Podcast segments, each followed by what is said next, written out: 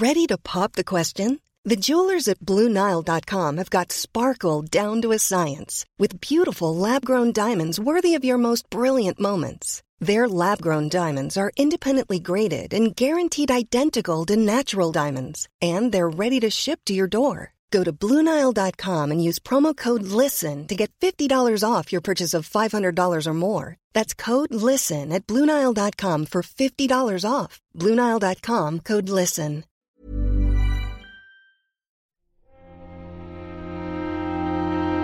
Muy buenas a todos y bienvenidos a El Nexo, una serie de pequeñas reflexiones sobre la actualidad del videojuego. En esta ocasión Toca además eh, hacer honor a este lema que no siempre cumplo, porque no siempre son reflexiones y no siempre son pequeñas. Pero en esta ocasión yo creo que sí. Eh, vamos a dedicar casi todo el programa, mm, si bien eh, no solo a tratar actualidad, aunque buena parte del primer bloque va a ir sobre ello, pero sí, todas van a ser reflexiones, pequeñas reflexiones sobre el videojuego. Porque mm, esta semana no hay, no tengo ningún juego que traer al, programa por el calendario tal cual se ha concebido. Em, justo los títulos que consideraba un poquito más interesantes de, cara a traer por aquí, como por ejemplo ese A Plague Tale o, incluso Scorn, que yo lo mismo lo pruebo, pero no estoy seguro de exactamente de si es para mí. Van a tardar todavía un poquito en llegar. De hecho, eh, Pere el otro día me dijo que lo mismo se pasa por aquí a hablarnos que él iba a jugar a Scorn y, seguro además también que va a jugar a, a Plague Tale, o sea que lo mismo le escucháis por aquí también la semana que viene, ¿vale?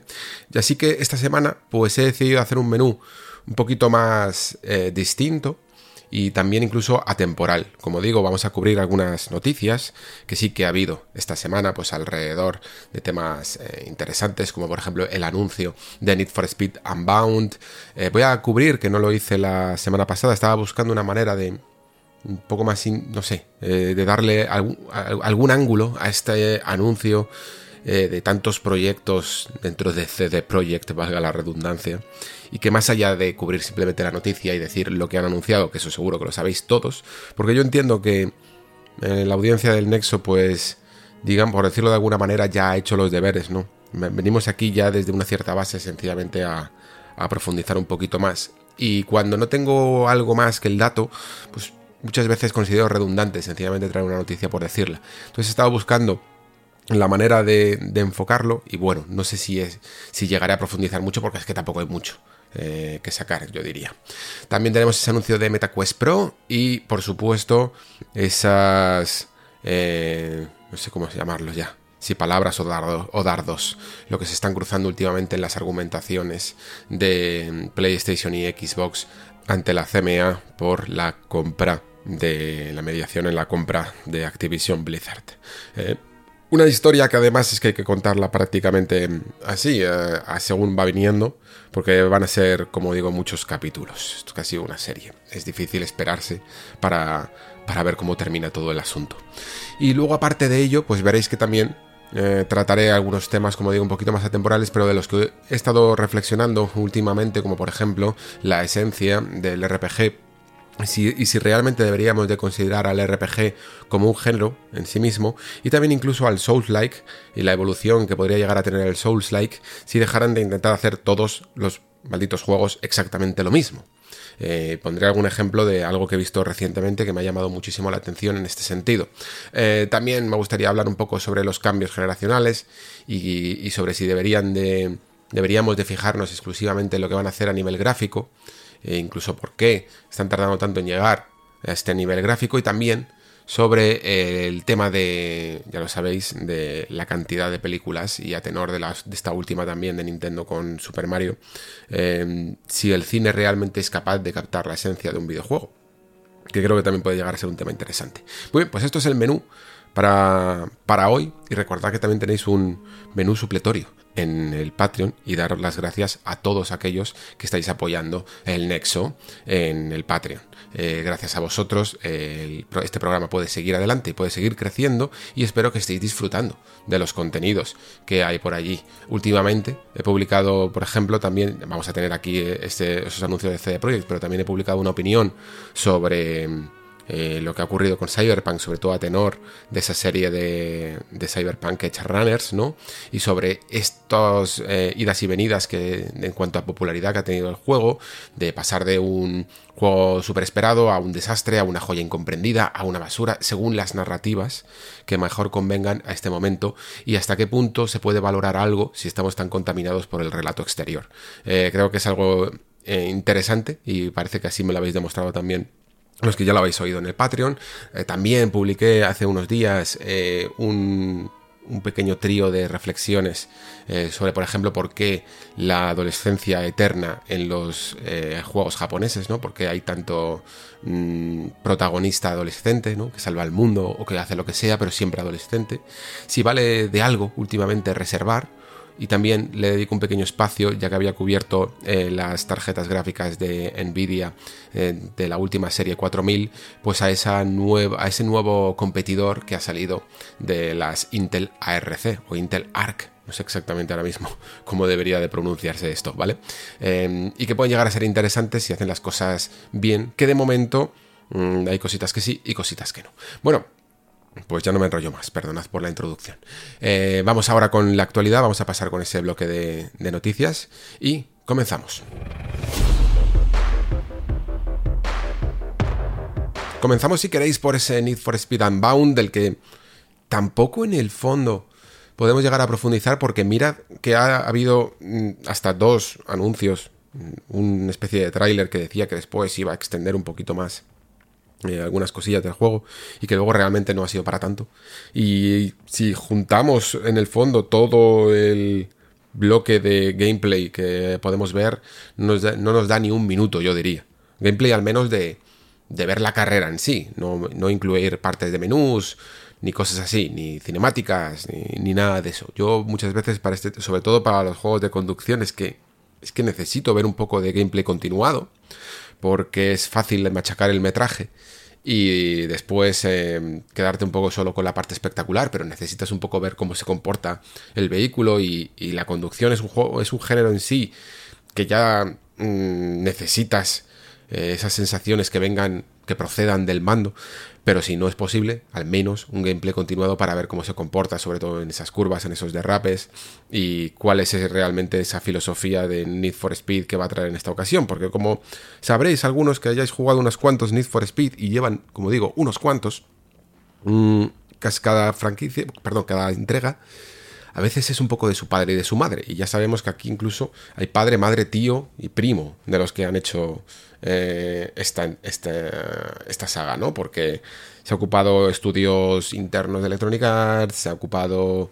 Em, bueno, que les han cambiado incluso el nombre mil veces, eh, se ha ocupado Criterion, eh, se ha ocupado este Ghost Games y ahora vuelve Criterion, del cual, pues, hombre, yo ya, yo sé evidentemente que Criterion ya no es a lo mejor la criterion que recordamos cada uno de sus Burnout favoritos. Eh, los míos estarían prácticamente entre Burnout 3 y Burnout Revenge, incluso con algunas entregas de PSP que no dejaban de ser, pues, sí, derivativos, pero que, uff, para el momento yo es que los disfruté muchísimo, como el Legends y el Dominator, eh, que también tuvo su entrega en PlayStation 2. Y esa época, pues yo la, la tengo muy, muy... Me es muy querida porque me acompañó en muchos trayectos de metro y luego también pues porque muchas veces he disfrutaba muchísimo también de la, de la banda sonora. Eh, descubrías muchas cosas. La cuestión es que Need for Speed ahora con Criterion, la Criterion que, que está presente ahora no tiene por qué realmente tener ni ese espíritu ni siquiera los mismos desarrolladores detrás. Y sobre todo, eh, con este Unbound veo dos, Estoy, estoy un poco dubitativo por una cuestión a lo mejor tan sencilla como que primero la serie eh, ha ido perdiendo un poquito la, el norte en, las últimas entregas. Eh, creo que incluso desde Rivals no disfruto plena, plenamente de un Need for Speed. No significa que no haya podido disfrutar algunas cosas, dentro de su fórmula, pero incluso, yo que sé, hasta, dentro de ese Need for Speed, que le llamaron así a secas, con sus vueltas a las FMVs, podía encontrar algunos ciertos valores, eh, pero creo que algunas, como, algunas entregas, como por ejemplo ese hit, o lo que hicieron con Payback, eh, pues fueron, fue un descalabro total. De hecho, mm, yo ya decía por la época, ahora es que esto es un debate que ya ha pasado casi a mejor, a, mejor vida, pero realmente mm, me parecía muy interesante y es eh, comparar, por ejemplo, lo que ocurrió con Payback y con, y con Hit, en el sentido de que Payback eh, intentó crear todo este sistema de cajas de loot, ¿no? Y que le pilló un poquito en el momento en el que se debatió tanto sobre, sobre las cajas de botín, sobre su existencia y cómo Hit, sin embargo, incluso eliminándolas, ¿no? Incluso dejándolas sencillamente como dentro de una economía de juego, como dentro de ciertas mecánicas que estaban dentro de su andamiaje, lo que te das cuenta es que da igual, es que no se trata solo de que, de que te pidan dinero real. Es que el propio sistema es que es malo. Eh, entiendo que pueda causar adicción y todas estas cosas, pero realmente no me parece divertido. Y eso creo que Hit lo demostraba mucho mejor precisamente por, por ir tan de buenas de que había eliminado todos estos eh, sistemas de pago, ¿no? Porque es que ya no se trata solo de eso. Entonces, claro, uno se pregunta hasta qué punto esta saga puede recuperar un poquito ese norte perdido y decir algo, ¿no? Tener, tener un cierto espíritu, ¿no? Una cierta alma de la que últimamente ha adolecido tanto. Yo creo que para, mí siempre... Supongo que es que también el, jugador de Need for Speed es muy, muy distinto unos de otros, ¿eh? Hay algunos que buscan esa noche y ese tuning y hay otros que buscan, como yo, pues huir de, huir de la policía entre secuoyas, eh, entre parajes bonitos mientras que vas a toda pastilla tratando de, de con todos los medios posibles de evitar los obstáculos que te ponen en el, en el terreno, ¿no? Mientras que a la vez vas ocupándote de una conducción relativamente estilosa que te pueda dar algunos puntos para conseguir algunas ventajas y cosas así, ¿no?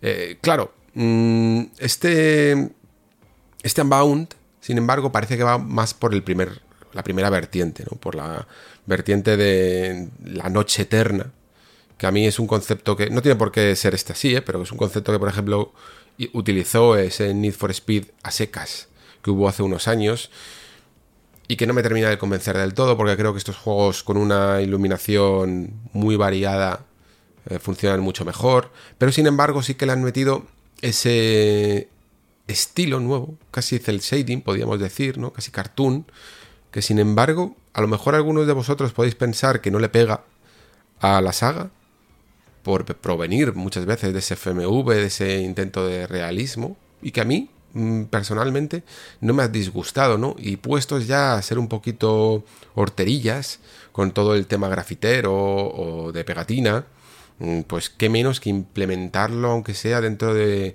del propio juego en sí, ¿no? Con esas maneras de sacar el humo, eh, o de poner una especie de alas eh, de graffiti cuando pegas un salto y cosas así, que creo que podrían llegar a acertar, dentro al menos del estilo visual. Tengo un poco de miedo porque sinceramente a mí que se anuncie un Need Speed tan tarde, tan mal y eso tan apresuradamente eh, con respecto a su fecha de lanzamiento en general ya me da mala espina y me hace sospechar. Supongo que son gajes del oficio y que no siempre se tienen por qué cumplir, pero no puedo evitarlo. No puedo evitar sospechar que estas cosas muchas veces eh, suceden por un motivo, ¿vale? Y aunque decía antes que la Criterion de ahora no tiene por qué ser la de antaño, pues a mí sinceramente sí que me pesa el nombre. Y, y me hace Mm, es algo que conecta conmigo y me hace pues interesarme mínimamente por él y querer probarlo. Pero también sé que solo me hace falta ver muchas veces ya o media hora de vídeo o incluso 15 minutos de juego para empezar a mm, ver esas señales de mm, si este puede ser un buen Need for Speed o no. Eh, supongo que lo contaré aquí, si, soy capaz de jugarlo eh, cuando llegue y, saldremos de dudas. Si ahora mismo tuviera que decantarme, eh, tengo, como digo, ligeras sospechas de que este Need for Speed no va a ser tampoco esa entrega ansiada que revitalice la franquicia. Y sin embargo, tampoco creo, a lo mejor que sea un descalabro. No lo sé, no lo sé. No creo que hayan metido tanto la pata como lo pudieron hacer con, otras entregas anteriores. Eh, muy bien, pues lo descubriremos. Es que no hay mucho más que decir sobre Need for Speed, lamentablemente. Pero al menos, hacía mucho ya que no hablábamos de la franquicia y al menos está bien tenerla por ahí pululando. Vamos, si queréis, ahora con el tema de CD Projekt. Eh, vamos ahora a hablar un poquito de esos anuncios que mm, hizo la compañía.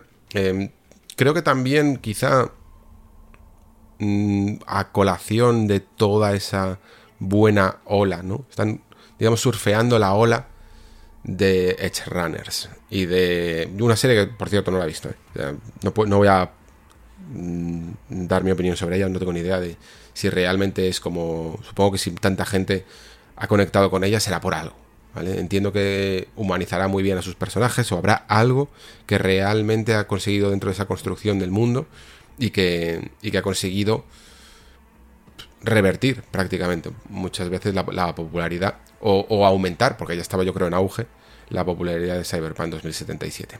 Eh, la cuestión es que los planes de CD Projekt Red, o bueno, de CD Projekt en general, mejor dicho, eh, son más ambiciosos de lo que pensábamos podíamos llegar a imaginar, evidentemente, como ya se había mm, estipulado, esa expansión de Phantom Liberty y esa nueva entrega de Witcher.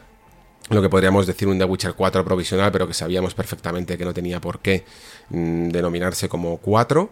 Em, y que sin embargo es mucho, mucho, mucho, mucho, mucho más ambicioso de lo que, de lo que parecía a simple vista. ¿Por qué? Porque hay, o sea, ese, The Witcher 4 se convierte realmente, eh, desarrollado, eso sí, ahora sí, por CD Projekt Red, eh, en una trilogía. Es un proyecto de trilogía. Lo que en el fondo habrá sido The Witcher 1, 2 y 3, aunque siempre en este caso yo creo que se fue más al tran tran según las ventas que a un concepto real de trilogía, se le añaden dos proyectos supletorios más, es decir, cinco juegos de The Witcher en total. Dos proyectos, uno desarrollado por eh, Molasses Flood, que son los de The Flame and the Flood, un juego indie de survival, eh, que se llama Proyecto Sirius, y otro que se llama Proyecto Canis Majoris, que está también desarrollado por otra third party. Estos eh, proyectos, pues evidentemente, no tienen por qué ser tan ambiciosos como el juego principal y probablemente no lo vayan a ser. Se han cogido un estudio a lo mejor como, The como el que ha hecho The Flame and the Flood, eh, podría ser perfectamente un juego mucho más, mucho más pequeño o a lo mejor, no sé, eh, de más ambicioso pero que, el, su proyecto anterior, pero yo creo que va a ser más eh, auxiliar como por ejemplo lo ha podido llegar a ser pues ese Thronebreaker, todo ese juego, todo, todo lo que han creado con Went y también incluso ese, me parece que tenían una especie de adventure game, como de juego de, de mesa, ¿no? O alguna cosa así. Eh, estos proyectos en el fondo siempre han estado y por lo tanto hasta que no veamos exactamente hasta qué punto eh, van a intentar irlo a algo más llevarlo a algo más ambicioso, no podemos eh, saber exactamente, pero sí que se intuye ya solo por la línea roja de The Witcher em, que CD Projekt eh, está yendo a, a más, ¿no? A, la expansión. Si esto solo no os convence, pues decir que Cyberpunk 2077 ya va a contar con una secuela confirmada que de momento se llama simplemente Proyecto Orión y que aunque em, entra dentro de lo que es CD Projekt Red, pero eh, lo va a llevar un nuevo estudio que, si no me equivoco, está en Los Ángeles y que creo que va a estar capitaneado por este Pavel. Ay, me vais a perdonar, ahora mismo que no me acuerde de su apellido, pero que mm, fue uno de los eh, diseñadores narrativos de, de, de, Cyberpunk, que yo por cierto fue al que justo conocí, en, me parece que fue en el E3 o en la Gamescom, no, fue en el E3 me parece, y que ha sido uno de los que más se ha implicado durante todo este post lanzamiento, en el cual pues se ha comido tanto la parte buena como la parte mala, ¿vale? Del asunto. El que ha tenido que salir a dar la cara muchas veces también. Y el que más se ha implicado con, con todo lo que ha sido el proyecto Cyberpunk. Y es al que han puesto para capitanear este nuevo estudio. O sea que ya CD Projekt ya no solo es, digamos, ese estudio Polonia, sino que está expandiéndose. Y encima, a esa línea amarilla de Cyberpunk se le va a unir una nueva, está empezando incluso más allá, con lo que sería una nueva IP, que de momento sería ese proyecto ADAR. Y que también estaría pues dentro de lo que es los estudios principales de red, pero supongo que, aquí ya se vuelve a, vuelve a ser el estudio principal, pero todavía no se sabe, no se sabe nada, ni, de, qué, ni de qué irá, ni de, qué tipo de proyecto será, eh, simplemente que existe. Em, a todo esto, entonces, yo creo que la, la reflexión que se le podría hacer es que dentro de lo que ha sido todo este em, eh, efecto cyberpunk, ¿no? Para, para CD Projekt, había varias maneras de, no sé si solucionarlo es la palabra, pero sí de enfocar el asunto. Y una podría haber sido, digamos, retrotraerse, decir, uy, hemos crecido demasiado rápido, demasiado ambiciosos, ¿no? Vamos a intentar levantarnos poco a poco, vamos a intentar em, ir cogiendo otra vez el pulso y, medir cada paso que damos, ¿no? Y otro habría sido un poco, y otro ha sido el que, el que es en el fondo, que es en plan, vamos a coger todo este dinero que hemos ganado, porque una cosa no quita la otra, ¿no? O sea, eh, independientemente de lo que cada uno piense del juego de Cyberpunk 2077, o incluso de, de, de CD Projekt, porque creo y esto creo que lo comenté en, el, en ese capítulo de Patreon, creo que mucha gente eh, directamente es que no le gusta el enfoque de, CD Projekt, ya no le gustaba en The Witcher y ha aprovechado incluso para su propia narrativa todo lo que ha ocurrido con Cyberpunk 2077, sencillamente un tipo de juego que no le gusta, o un tipo de rol incluso, que no le mola, pues independientemente de todo esto, lo que ha ocurrido es que el juego ha vendido un montón, pero un montón, ¿vale? Y cuando un juego llega a, este tipo de ventas tan, tan masivas, eh, realmente tienes que. Y sobre todo cuando encima. Yo creo que es que The Witcher 3 ha sido un, producto que. Joder, es que todavía. Incluso creo que a día de hoy sigue dando réditos, sigue vendiendo. Y, esto es algo que cuando. Bueno, cuando eres a lo mejor como. Fijaos, incluso como From, ¿no? Que tienes una compañía matriz detrás como Bandai Namco, que es la, en el fondo la que ha producido y por lo tanto la que va a conseguir eh, el, beneficio, pues se puede llegar a entender que sean ellos los que redirijan todos esos beneficios hacia donde ellos quieran, ¿no? Pero CD Projekt, digamos que hasta cierto punto, aunque están en bolsa, eh, se mantienen de una manera independiente y pueden operar y, redirigir todos esos beneficios hacia donde ellos quieran. Eh, y claro, es que han sido 20 millones de unidades, lo que ha vendido a septiembre de 2022 solo Cyberpunk 2077. Eh, Entonces es que 20 millones es mucho. Y no significa que lo comparta, pero puedo entender que se expandan, sinceramente.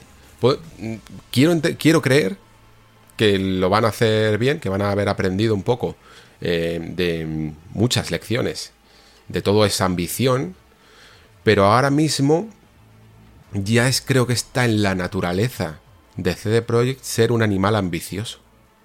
Está dentro de su naturaleza el expandirse, el, ir más allá. Porque si no, ¿qué haces con todo ese dinero? Es que, es que lamentablemente, cuando jugamos un poco dentro de, este juego, ¿no? Que es el capitalismo, y eh, la, la bola siempre tira a crecer, ¿no?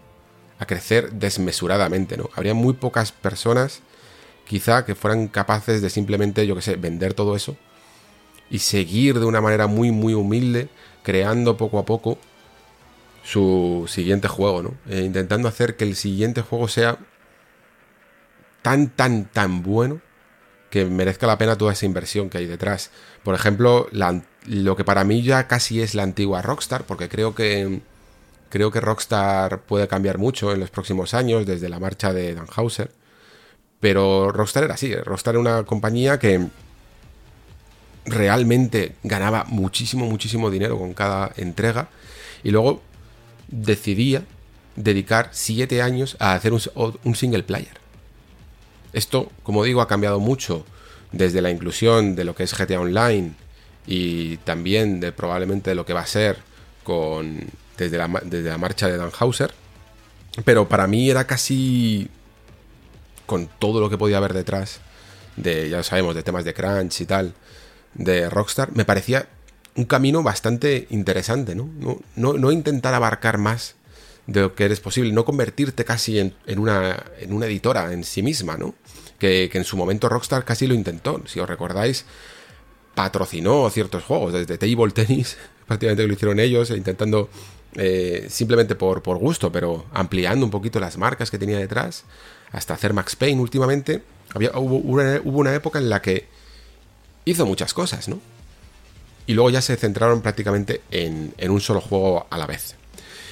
Y CD Projekt parece más eso, que se quiera convertir en una especie de, yo qué sé, de, Square Enix o de Bandai Namco o de eh, Activision Blizzard, algo así, ¿no? Algo que vaya expandiendo sus marcas y a la vez vaya creando otras y lo mismo el día de mañana no nos sorprende que nos digan que han comprado otro estudio o que han eh, producido otro juego con otro estudio, aunque no sea suyo, se quedan con la, con la IP, aunque lo haga un estudio tercero y no sea de sus marcas, sencillamente sean ideas que, les presenten y se vaya convirtiendo poco a poco en eso, en una productora, no solo en una productora para ellos mismos y en una, en una CERT grande, básicamente. Creo que ese es el camino realmente a largo plazo que están buscando. Creo que eso es lo que están intentando hacer. Y, para ello, por supuesto, pues tienen que partir de la base de expandir primero sus franquicias. De que The Witcher siga teniendo entrega tras entrega, ya no es sencillamente una más, es hacer tres, ¿no? Es no dejar morir esa franquicia que muchos pensábamos, bueno, yo pensaba incluso, bueno, lo mismo si, si Cyberpunk eh, hubiera sido otro tipo de éxito, mucho más reconocible por todos, lo mismo no hubieran tenido que tirar de The Witcher, ¿no? The Witcher habría sido una etapa, ahora estaríamos en la etapa Cyberpunk y luego vendría otra y tal. Pero no, han decidido todo a la vez. Em, digamos que si con un solo proyecto había, les ha costado toda la logística de llevarlo, de, de realmente testear todas las versiones, de conseguir mantener los productos que tenían e ir construyendo este y saber cómo promocionarlo bien. Si realmente les ha costado con uno, bueno, pues ahora lo van a hacer con, con cuatro a la vez, prácticamente, porque van a estar em, produciendo todos los productos de terceros que van a tener que supervisar, van a tener que seguir manteniendo un poco Cyberpunk con esa expansión, van a tener que, construir la segunda a la vez creando un nuevo estudio y mientras ellos desarrollando también The Witcher 3 y mientras haciendo la preproducción prácticamente podríamos decir de esa nueva IP, de ese proyecto Adar, ¿vale? Entonces se han metido en el más difícil todavía. O sea, en, vez de repetir, la, eh, repetir curso, por decirlo de alguna manera, en vez de repetir esas lecciones para ver si las has aprendido bien, pues te vas a meter con un... Vamos, te, vas a meter con tres cursos por delante de lo que es intentar ser un hacer party a lo bestia que te va a crear muchísimos, muchísimos más desafíos, mientras que a la vez llevas varios proyectos grandes ya a la vez en, en paralelo. Pues ese es el camino que ellos han tomado evidentemente. Yo creo que mm, en el fondo no significa que perdamos el, interés ni nada por, por, lo que va a hacer CD Projekt, ni mucho menos. Eh, pero sí que creo que ahora mismo la gente va a estar muchísimo más ojo a visor a todo lo que salga, ¿no?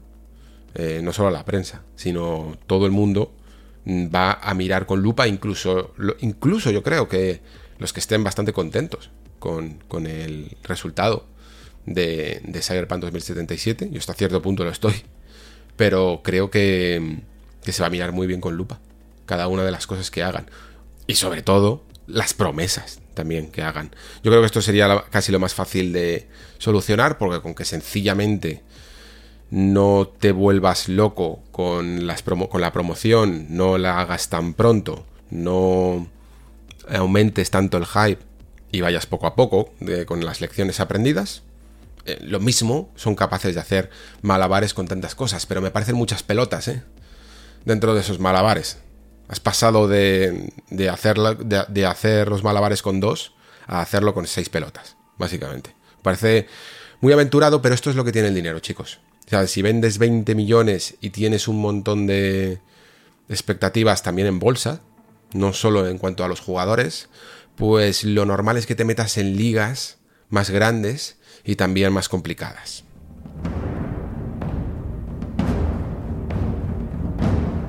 Bueno, los que se han metido en una liga que directamente no existe, porque el metaverso no es, ahora mismo nada tangible, es Meta, con esta MetaQuest Pro. Em, el cacharro en sí, yo no puedo, no, dudo de que es fascinante eh, y que realmente a mí tengo, tendría hasta ganas eh, de probarlo por algunas de las cuestiones, aunque no tantas como yo habría querido creer. Porque ya no solo es el, precio de esos 1800 euros, que se dice pronto, mm, que cuestan, vamos, es que últimamente yo no sé si soy yo que no me, no me estoy... No, me está entrando en la cabeza todavía la inflación o, o los precios de las nuevas tecnologías, pero a mí de verdad que me está costando mucho todo esto, ¿eh? Me está costando mucho entender lo que significa, lo que cuesta a día de hoy unas gafas así, o lo que cuesta a día de hoy una gráfica así, y estoy convencido de que alguno de vosotros me podrá decir, pues acostúmbrate, porque las cosas son así, o porque realmente la tecnología lo vale, o por lo que sea, pero yo ahora mismo no termino de verlo. Creo que hay, en, sobre todo en el caso de estas Meta Quest Pro, muchos intereses detrás y un mercado tan tan común, o sea, tan intentar hacer muchas cosas en estas gafas y que no existe ahora mismo un mercado para ello. Es decir, el que lo quiera para jugar, por ejemplo, para determinadas experiencias virtuales, eh, no necesita la mitad a lo mejor de las cosas que tienen estas gafas. Y el que lo quiera más para un tipo de productividad o para realmente ese, primer acercamiento a ese metaverso, eh, lo querrá para. estará pagando también por tecnología que no va a usar y que se va a utilizar para otras cosas como videojuegos, ¿no? Entonces, aunarlo todo en un producto así mm, hace que para mí en el fondo no sea tan, tan, tan interesante, porque podría entender perfectamente a lo mejor unas gafas eh, caras, una versión pro de lo que viene a ser MetaQuest 2, que tengan muchísimas opciones, que tenga unos acabados muchísimo mejor, que sea más cómoda. Yo creo que incluso para el precio que manejan. Eh, me parece incluso que siguen siendo grandes. O sea, me parece que si realmente quieres eh, cobrar eso, la tecnología tendría que ser muchísimo, muchísimo más cómoda de poner. Y luego, aunque las, las especificaciones puedan ser buenas, a mí sencillamente el procesador móvil, que siga siendo un Snapdragon, mm, personalmente no me, no me convence. Eh, no me parece que realmente pueda llegar a, a marcar una, gran diferencia.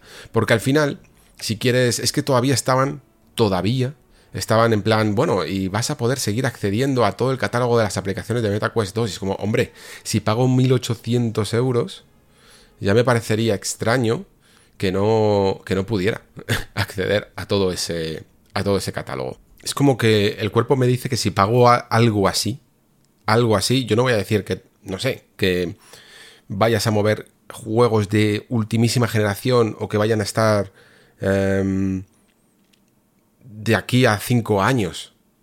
Cosas que se pueden hacer de aquí a cinco años. Pero no creo que sea menester seguir eh, accediendo exclusivamente a las aplicaciones nativas que teníamos en Quest 2. O sea, creo que de verdad que podrías tener que mover algo mm, más potente más, más potente, algo que realmente marcara la diferencia, ¿vale? Y mm, estoy aquí dudando porque no me atrevo si a mencionar a Alix, pero estaría guay que se pudiera llegar a, mover algo así, eh, de manera nativa, sin tener que acceder a un ordenador, sin tener que comunicarte con un ordenador. Entonces sería algo que, que sería más interesante, pero claro, entonces, ¿qué sería ese tipo de gafas que irían dedicadas al gamer. Y que yo creo que es un poco lo que... No, no es que solo tendrían que hacer eso, sino que tendrían que haber dividido estas gafas en dos. Una versión, digamos, las Quest Pro, por el nombre Quest, que han ido más al lado más gamer, Em, dedicadas exclusivamente a la experiencia de realidad virtual y luego otras gafas nuevas, que las podrían haber llamado de otra manera, y que entonces esas hubieran estado dedicadas al metaverso, a la productividad, a la realidad mixta y a estas cosas que sinceramente a muchos, a muchos jugadores e incluso a gente que juega realidad virtual, pero que a lo mejor es que ni siquiera se consideran gamers ni nada, simplemente les gusta de vez en cuando ponerse las gafas y, y yo qué sé, y jugar un ratito a lo que sea, al, juego de, del ping-pong o al golf, o, o, sencillamente ponerse con el Beat Saber. Bueno, pues todas, todas estas personas que no están interesadas en absoluto en la realidad mixta, y sobre todo en una realidad mixta muy, muy primaria, muy poco avanzada, mm, creo que es la que podría haber experimentado con un hardware distinto. Eh, así, incluso creo que al no tener que aunar ambas tecnologías, y dedicar solo esfuerzos a una cosa u otra, podrías haber reducido el precio y ya está, y no tener que tener las dos cosas en una, porque poca gente lo va a utilizar. Incluso John Carmack, que sabéis que no se muerde la lengua y que sobre todo creo que además eh, desde que está un poco a jornada partida, podríamos decir, en, en Meta, porque tiene ya sabéis que tiene otros intereses, está muy metido ahora con las investigaciones de inteligencia artificial.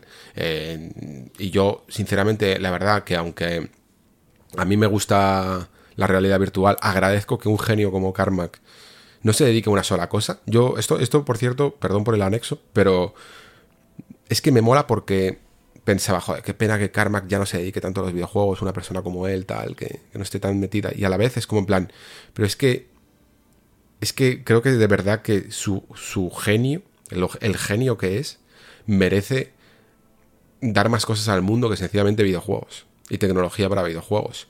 Y lo hizo con cohetes, lo hizo con, con la realidad virtual y lo está haciendo ahora con la inteligencia artificial, que entiendo perfectísimamente que esté fascinado porque yo mismo lo estoy. O sea, que está guay.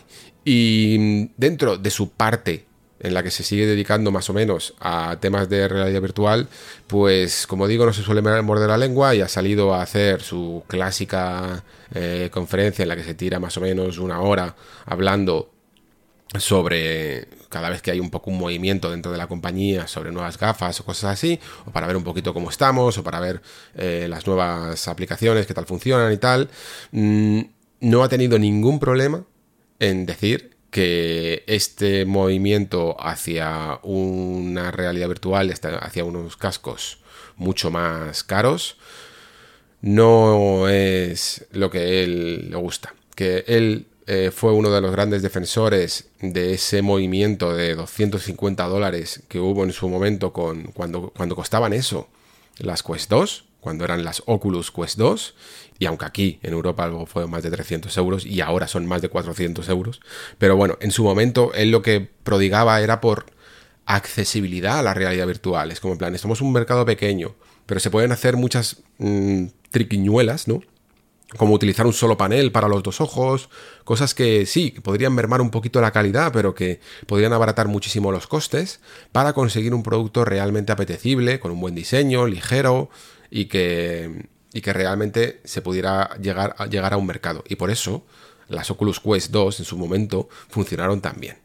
Sin embargo, ahora, pues fijaos, eh, se ha subido el precio, se, se va a hacer probablemente que la competencia, también por los momentos de inflación con PSVR 2, suba incluso más el precio, porque hay cierta tecnología de seguimiento ocular que es cara, que es por ejemplo la que tiene también este Quest Pro, y que probablemente pues haga que todavía, o sea, que la, que la realidad virtual vuelva a ser de nuevo tanto o más exclusiva como en su nacimiento, que era exactamente lo que la gente que nos gusta este tipo de plataforma no queríamos, ¿no? Que fuera todavía más minoritaria. Pues ese es el problema sinceramente. Eh, y no es un problema de cobertura ni nada, sencillamente problema de, barreras, de barreras económicas que estas cosas no ayudan. Y eso es lo que ha querido decir Carmack. Que, que, a la vez tampoco se considera, según él mismo ha dicho, un gran fan de la tecnología de realidad mixta. Que todavía no termina de ver ningún tipo de beneficio en estas aplicaciones y que el mercado masivo no está interesado. Y por supuesto que no lo está. Porque la realidad mixta es algo que puede llegar a ser interesante. El, ya sabéis, un poco el integrar entorno virtual y real, pero creo que hasta que no se consiga una comodidad absoluta en llevar unas gafas de muchísimo menor tamaño, pero muchísimo, muchísimo menor, que puedas aplicar al día a día, que puedan terminar siendo algo que casi como de ciencia ficción, ¿no? que, te, van saliendo un poquito ahí en la interfaz de tus propios ojos casi, como si llevando unas gafas más ligeras, eh, algunas algunas aplicaciones, ¿no? algunos eventos del entorno virtual que se acoplen dentro del tuyo propio. Y para eso queda muchísimo, muchísimo tiempo. El problema, que ya lo dijo el propio Carmack, eh, señalando directamente a Zuckerberg, es que mm, es un ideólogo, por llamarlo casi de una manera hasta, hasta demasiado positiva, ¿no? Eh, y, más bien es un optimista. Es un optimista que cree que el futuro está más cerca de lo que realmente está. Y que luego la gente que tiene que apretar los tornillos dice, pero vamos a ver, que todavía, todavía estamos demasiado lejos y que y esto no hace más que demostrarlo. Si un cachar, si para un cacharro que no va a conseguir realmente cumplir muchos de, sus propósitos, porque todo el universo, todo el metaverso sigue en pañales y la propia aplicación de Horizon que tiene eh, Meta, está, no es que esté en pañales, sino que es que está prácticamente vacía, eh, es porque realmente todavía no es lo suficientemente atractiva para suplir lo que la gente puede hacer sencillamente con una webcam hablando con sus amigos, por ejemplo. ¿no? No, tiene realmente todavía las herramientas, ni el atractivo, ni la comodidad, y encima es cara. Lo tiene todo en contra. Y podríamos decir, ¿no? Que, y esto en el videojuego lo conocemos bien, que ha llegado demasiado pronto, pero claro, es que ha llegado demasiado pronto no por ser visionario, sino porque realmente lo que hay detrás es un interés de meta de que el futuro llegue ya, porque ven que lo que tienen ahora no les va a aguantar. ¿no? Tienen, que, tienen que cambiarse, tienen que, convertirse en una nueva identidad porque ven, eh, prevén, mejor dicho, la caída de sus plataformas actuales, de Facebook, de Instagram incluso, que creo que los últimos datos no son nada halagüeños, y por lo tanto necesitan que el metaverso llegue pronto. Pero el futuro no se puede correr hacia él, tienes que trabajar para que llegue y, no, y, llega cuando tiene que llegar, ni antes ni después.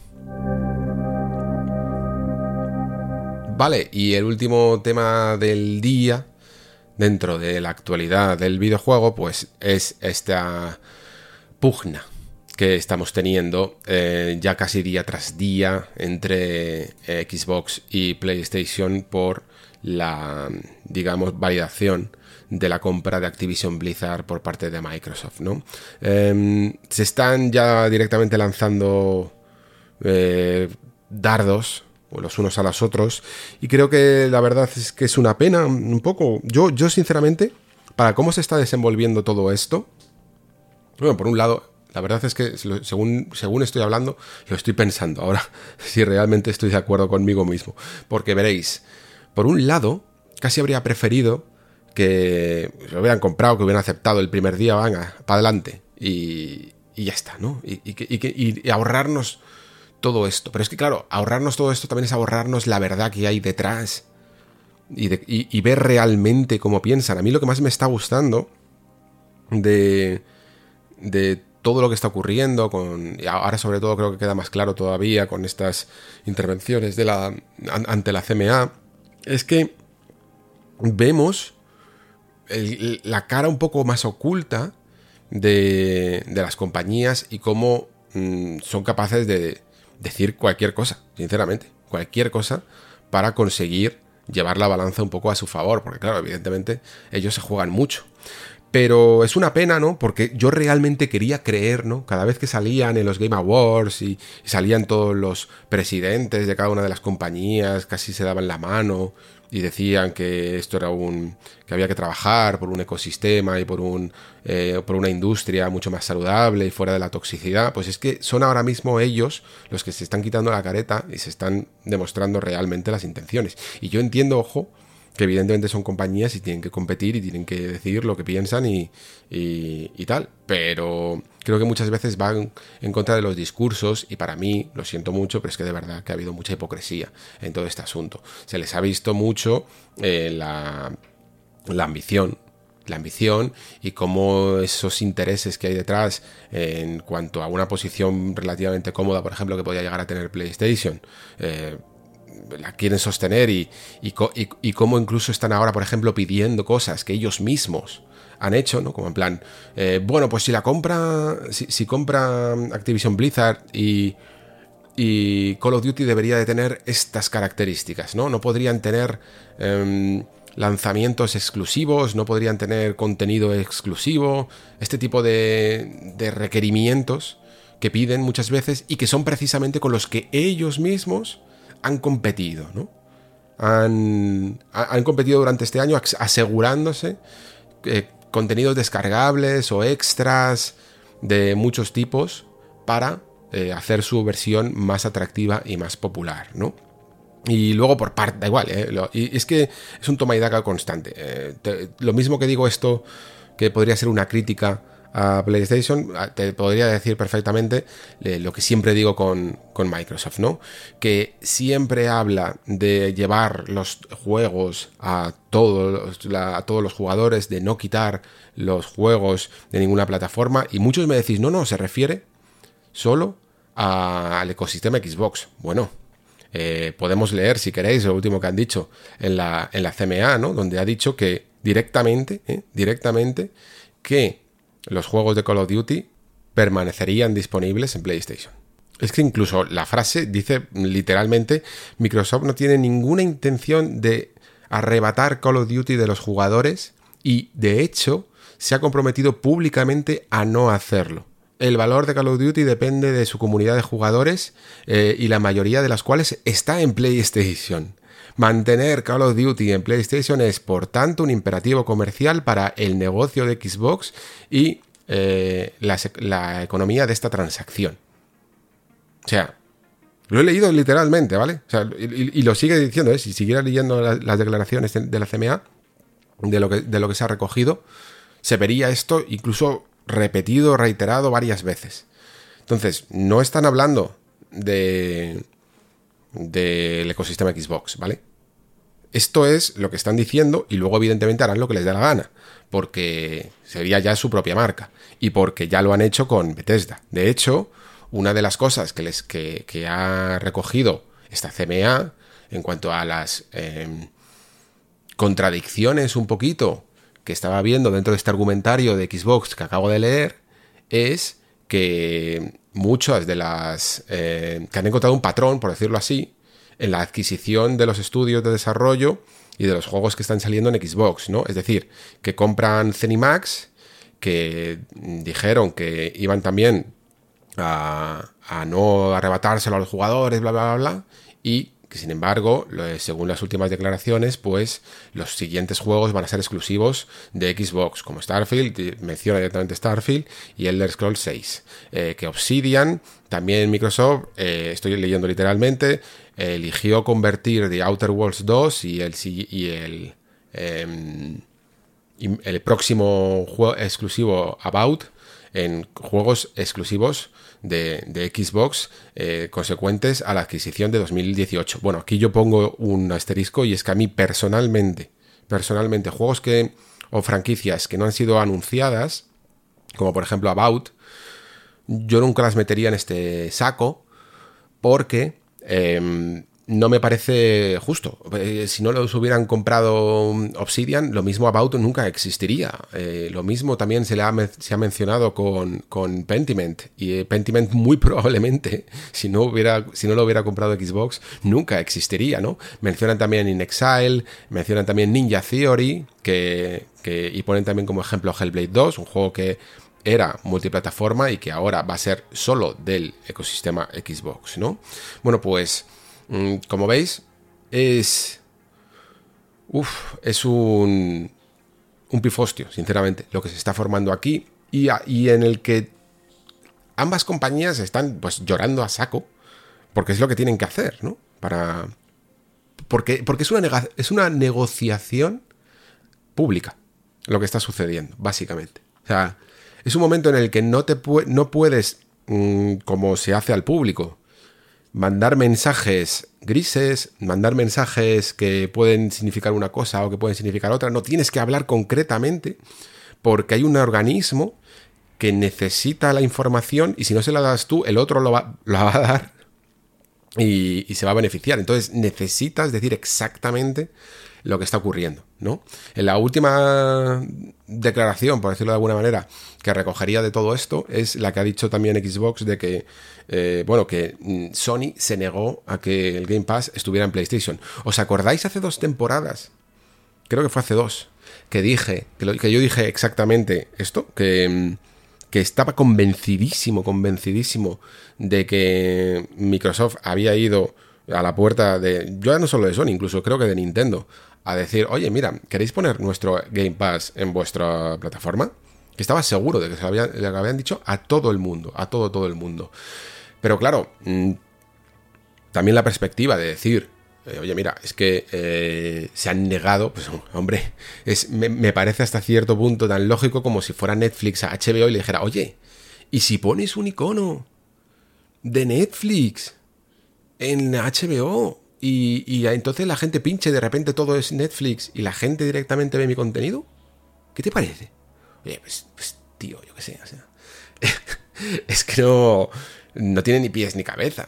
O sea, yo, yo entiendo que, que estas cosas, si se hicieran bien, si se hicieran abiertamente y si firmara casi una especie de, yo qué sé, de, de acuerdo a una gran escala, sería maravilloso que todas las consolas eh, por ejemplo, pactaran unas especificaciones técnicas y entonces absolutamente todos los productos se pudieran jugar desde cualquier plataforma, ¿no? Entonces ya da igual en el fondo que te compres, sería como cuando tú te compras un reproductor de Blu-ray, da igual que te compres uno Sony que uno de otra marca que va a reproducir Blu-rays.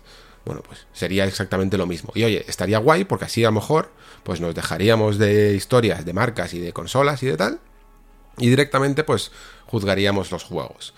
Pero como ese tampoco es ahora mismo el escenario que estamos manejando, eh, me parece hasta cierto punto lógico que en ese sentido no quieran pasar por eso y, no se le pueda tampoco echar en cara. Pero están echando todo en cara y están yendo directamente a saco, pero a saco.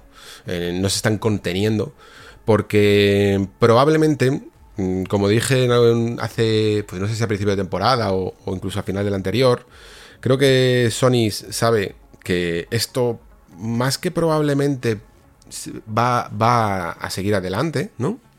Y sin embargo, la guerra no se trata tanto de frenarlo como de asegurarse unas ciertas condiciones.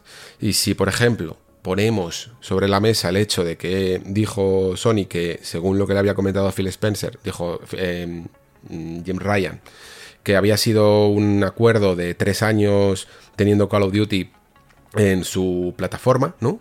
En, en, PlayStation, pues a lo mejor a través de estos organismos, pues consigue rascar que en vez de tres años sea toda todo lo que queda de generación. Mm, siempre tiene que haber un. Durante, durante la etapa de PlayStation 5, tiene que haber un, un Call of Duty hasta que. Mientras sigan saliendo en PlayStation 5. Mientras siga existiendo PlayStation 5 hasta la siguiente generación, por ejemplo, ¿no? Y que dentro de ese acuerdo también los, todos los contenidos descargables que aparezcan en una mmm, tienen que aparecer también en la otra. Pues es un poco a lo que están arañando, ¿no? ¿Y por qué están arañando esto? Porque buscan mucho cuidar el agravio comparativo.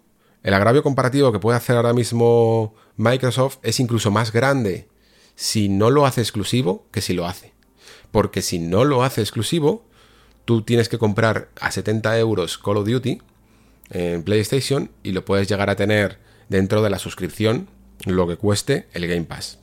Entonces, ese boca a boca que se puede formar diciendo, hostia, eh, tú estás pagando 70 o 80 euros, incluso, es como en plan, no, no pones los juegos a 80 euros, pues toma 80 euros también, Call of Duty. Pues ponerlo a 80 euros y ponerlo dentro de una suscripción eh, es algo que se, va, que se va a comentar mucho y se podría comentar mucho durante todos los años, ¿no? claro, em, el tema ya después de los contenidos descargables o de las cosas que para, que para la comunidad de Call of Duty realmente son muy importantes en cuanto a, yo qué sé, desde cosméticos a nuevos mapas o a lo que sea, es algo que seguro que también se está discutiendo mucho. Pero la cuestión es que ya no solo es que Sony quiera asegurarse que tenga el máximo posible de número de años Call of Duty durante esta generación, sino que creo que necesita tiempo. Creo que Sony aquí ha sido demasiado conservadora con su visión del futuro de la industria. ¿Vale? Esto ya os lo dije al principio, ¿eh? Os lo dije al principio, os dije eh, desde el nacimiento de PlayStation 5, os dije, van a jugar la carta de decir, somos los primeros, ¿no? Y fijaos que rápidamente incluso el discurso de Xbox es en plan, pero si Sony es más grande que Nintendo y que nosotros juntos. Están, están como alabando al... aparentando ser más débiles de lo que son, ¿no? Para que parezca todavía más Mm, más un rival débil. Bueno, pues eh, Sony en el fondo sabe que, parte con una posición de ventaja de cara a esta industria, por, de cara a esta generación, por lo que hizo, eh, por, el buen trabajo que hizo con, PlayStation 4, ¿no? Y ha dicho, vamos a ver hasta qué punto puedo continuar un poquito con este negocio que también me ha ido en este momento, ¿no? En, seguir cobrando con un PlayStation Plus que no daba tanto rédito, que no, que no ofrecía tanto catálogo, y en seguir con un sistema de eh, juegos eh, individuales, juegos con grandes producciones, que encima vamos a subir un poquito más de, precio, ¿no? Y que yo creo que incluso, donde ya incluso ya se pasaron un poco quizá de ambición, fue con esta subida de precio e incluso con mm, este objetivo de, yo qué sé, de rescatar tanto producto, remasterizar y, remakear tanto producto que entiendo que tiene sentido dentro de su modelo de negocio, pero que hace menos excitante las, nuevas generaciones. Porque retrasa, puede, puede, llegar a retrasar, esperemos que no, pero puede llegar a retrasar la llegada de producto nuevo. Y lo estamos viendo como esta nueva generación, estamos a las puertas de 2023 y los juegos exclusivos y que realmente puedas sentir que estás jugando algo de nueva generación, está escaseando está escaseando por parte de todo el mundo.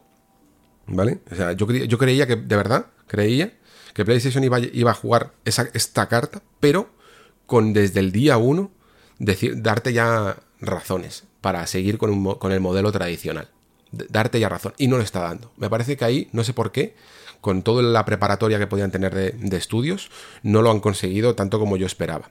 Pero la cuestión es que, claro, eh, al haber partido de ese modelo de negocio, han tenido que ir al tran-tran en los últimos años, modificando, retroconstruyendo prácticamente su PlayStation Plus y todas las maneras de, ofrecer estos nuevos servicios de suscripción y esta nueva manera de, de adecuarse al mercado y que no tenían previsto a lo mejor hacer tan pronto si podían esquivar la bala. No pueden, y todavía la cosa ha sido peor porque no se veían a lo mejor, no preveían el golpe de que Microsoft comprara a Zenimax, no preveían el golpe de que comprara Activision Blizzard, no los veían capaces de hacer algo tan ambicioso y entonces lo que necesitan que es tiempo, tiempo, ni más ni menos. Que Call of Duty se mantenga disponible en las mejores condiciones que puedan luchar de hasta el máximo tiempo posible y que les dé tiempo a subsanar la herida con algo de producción propia. Y por eso se están, están enfocándose en comprar también mucho estudio que, que sea poderoso en el terreno del online. ¿no? Estoy convencido de que parte de la respuesta de ese tiempo que están pidiendo la va a tener Bungie y la van a tener otros estudios que hagan eh, productos que sí que van a ser auténticamente exclusivos y que van a intentar de alguna manera competir con lo que va a ser el futuro de Call of Duty. Que es difícil porque es una marca ya establecida, pero oye, también probablemente lo hará de una manera más original. Y creo que de eso se trata todo esto, ¿vale? Es una especie de pantomima, porque creo que nadie es tan exacerbado como parece muchas veces en estas declaraciones eh, que son muy muy intensas en algunos momentos y que mm, nadie piensa incluso que va a ser que su enemigo es tan poderoso como los están pensando pero cada una de las dos necesita no está tirando de la cuerda para conseguir eh, los mejores márgenes de beneficio de cuando casi seguro, se firme esta adquisición. Y nada chicos, esa es la actualización del día en cuanto a todo este percal, que por, que por supuesto que va a tener que volver al Nexo, porque eh, hasta, que, hasta, que se, hasta que culmine, hasta, que se compre por fin eh, Activision Blizzard. Vale, y ya cubiertas todas las partes de noticias, vamos ahora con algunas otras reflexiones sobre esta industria que se le está poniendo una cara muy rara, sinceramente, esta generación. Vamos allá. Hiring for your small business? If you're not looking for professionals on LinkedIn, you're looking in the wrong place. That's like looking for your car keys in a fish tank. LinkedIn helps you hire professionals you can't find anywhere else, even those who aren't actively searching for a new job but might be open to the perfect role. In a given month, over 70% of LinkedIn users don't even visit other leading job sites. So start looking in the right place. With LinkedIn, you can hire professionals like a professional. Post your free job on linkedin.com slash people today. Hi, I'm Daniel, founder of Pretty Litter. Did you know cats tend to hide symptoms of sickness and pain? I learned this the hard way after losing my cat, Gingy. So I created Pretty Litter, a health monitoring litter that helps detect early signs of illness by changing colors, saving you money and potentially your cat's life. Pretty Litter is veterinarian developed, and it's the easiest way to keep tabs on your fur baby's health right at home. Go to prettylitter.com and use code ACAST for 20% off your first order and a free cat toy. Terms and conditions apply. See site for details.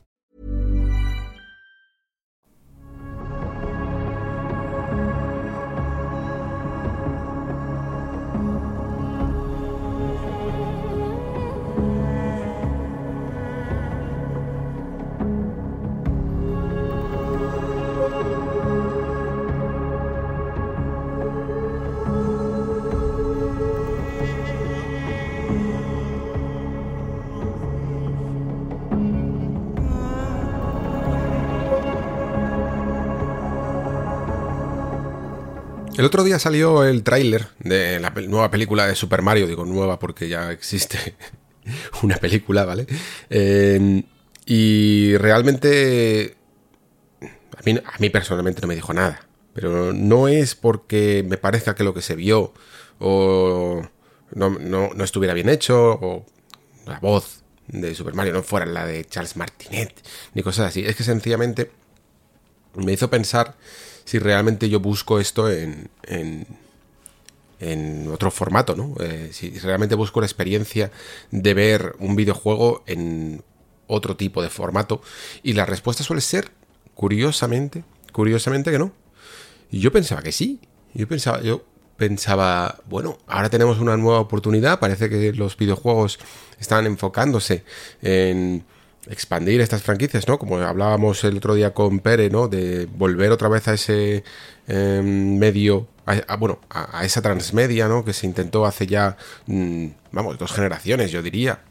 Muchos videojuegos tenían casi esta idea de ser un multiverso de plataformas en las que se podría consumir de múltiples maneras y no solo los videojuegos tienen una pata más y todo eso. Pero yo creo que mm, también la necesidad del cine por empezar a sustituir lo que viene a ser el, no voy a decir la debacle, pero sí la sobreexplotación de los eh, superhéroes, pues probablemente va a hacer que los videojuegos sean ahora la niña bonita de, la, de esta industria, que al menos en la parte comercial creo que está dando muchos bandazos. Entonces, em, en el fondo la película Super Mario no deja de ser una más de todo lo que nos está viniendo y todo lo que nos va a venir al mundo del cine y de las series. Y estoy convencido de que nos aprovecharemos de ello de una u otra manera, ¿eh? porque habrá evidentemente más gente que llegue a nuestra industria, eso seguro que nos beneficia, habrá más discusiones, más debates, siempre tiene que ser discusiones. Eh, a la prensa le vendrá muy bien porque, sinceramente, el cine tira más en cuanto a contenido muchas veces que, que los propios videojuegos. una noticia como muy especializada de, de, cine, pues quizá por su factor más de, de mediático, de las estrellas, de los actores y de cosas así, suele tirar bastante más que, una cosa muy especializada de videojuegos.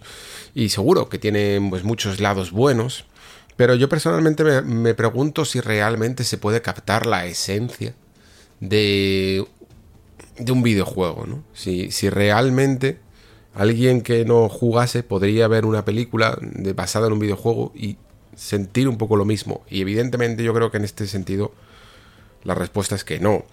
quizá el ejemplo de Super Mario, ¿no? Simplemente es por, introducir el tema, pues no es el mejor, ya que eh, en el fondo incluso el cine es un, un medio muy narrativo y Super Mario no es un juego narrativo, ¿vale? No significa que no tenga una historia, pero creo que, vamos, o sea, cero personas, cero jugadores, se dirían que la principal razón por la que juegan un Mario es por la historia, ¿no? Ni siquiera por su ambientación, por su mundo o algo, alguna cosa así.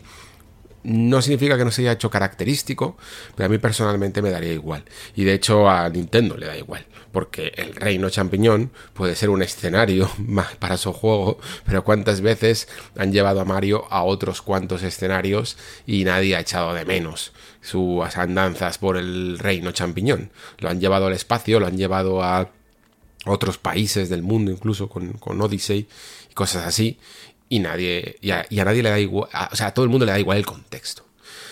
Pero claro, en una película el contexto lo es todo, ¿no? El conflicto entre mm, Mario y Bowser, en la, esta ambición por dominar el mundo, lo que sea que tenga Bowser, y las razones por las que Mario llega a este reino y cómo se va em, uniendo a sus personajes y tal, pues lo, lo, van a hacer todo. Porque aunque seguramente salte, va a ser lo de menos. ¿no? O sea, esto significa que la característica más pura, más intrínseca, más importante de un Super Mario va a ser la más irrelevante dentro de la película.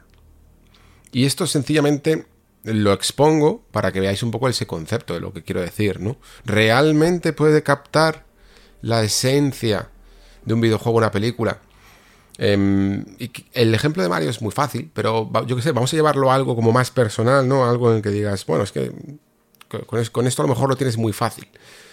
Bueno, pongamos que hacen una película, yo qué sé, de Dark Souls. Sinceramente, os lo digo de verdad, ¿eh?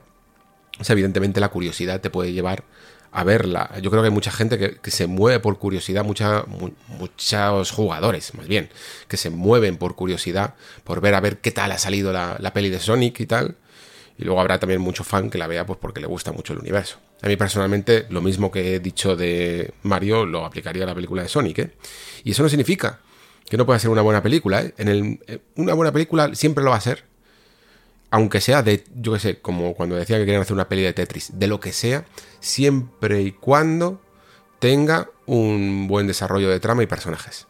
Punto. O sea, es que si puedes, puedes perfectamente coger todas las piezas del, del Tetris llevar, mm, a adquirir, que cada uno adquiera una personalidad, ¿no? Dotarlas de un arco de personajes que se relacionen en ese mundo y, construir una película fascinante. Esto lo he dicho muchísimas veces. La idea y el concepto mm, y el mundo que crees o lo que sea es lo de menos. Puede atraer a más o menos personas, puede tener una base de fans más o mayor o menor, pero siempre y cuando el enfoque y el desarrollo narrativo lo lleves bien y cuentes una historia humana que con sus conflictos lo vas a poder hacer bien en, cualquier tipo de contexto. Entonces, por, eh, por, ello mismo, siempre se va a justificar.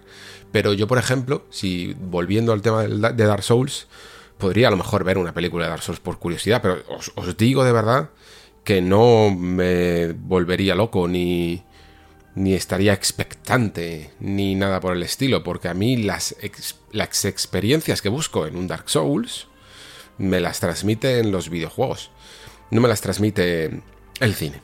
Em, no podría, porque de nuevo, ¿qué hace Dark Souls bien? Pues transmitirte una sensación de logro, ¿no? de completar un desafío que a priori parecía imposible, de perderte y volver a encontrarte, e incluso dentro de su narrativa podríamos decir que es lo es, es anti-expositiva, ¿no? El cine siempre se tiene que apoyar en una cierta exposición, otra cosa es que la manejes mejor, con mayor o menor subtexto, pero siempre tiene que exponer, porque tiene que avanzar la trama. Pero mm, Dark Souls lo, hace de otra manera, lo hace a través de la participación activa de un eh, jugador implicado y también de darle el tiempo eh, suficiente y cortarnos el, ritmo incluso para poder investigar y poder realizar sus propias teorías. Es algo que un, eh, una película, al menos una película, no podría hacerlo. A lo mejor una serie desconectada que capítulo a capítulo la gente le diera tiempo para poder mm, armar el puzzle que en el fondo son estas narrativas, podría llegar a tener un cierto sentido. Y quizá a través de eso sí que se podría construir uh, algo que sea digno mm, de, de hacer honor a la, narrativa que hace Dark Souls. Pero ¿significaría esto que fuera una buena película? Pues no tendría por qué. Puedes coger toda la ambientación, puedes coger todo eso, pero al final el cine tiene una... Eh, un, objetivo final y es generar emociones en el jugador. Y muchas veces creo que todas estas todas estas modas, estos movimientos de llevar un fenómeno a la gran pantalla o a la pequeña, no dejan de ser eh, ganar ya el premio por adelantado, ¿no? O sea, evidentemente que un fan del cómic y un fan del videojuego va a llegar ya directamente emocionado al cine. Por eso las salas han cambiado tanto, ¿no?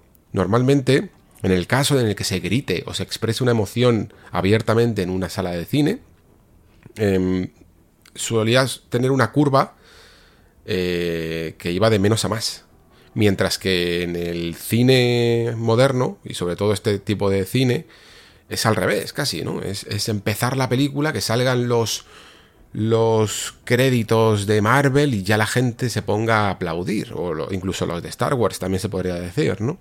Ya vas con la emoción por delante de decir si ya estoy comprado, ¿no?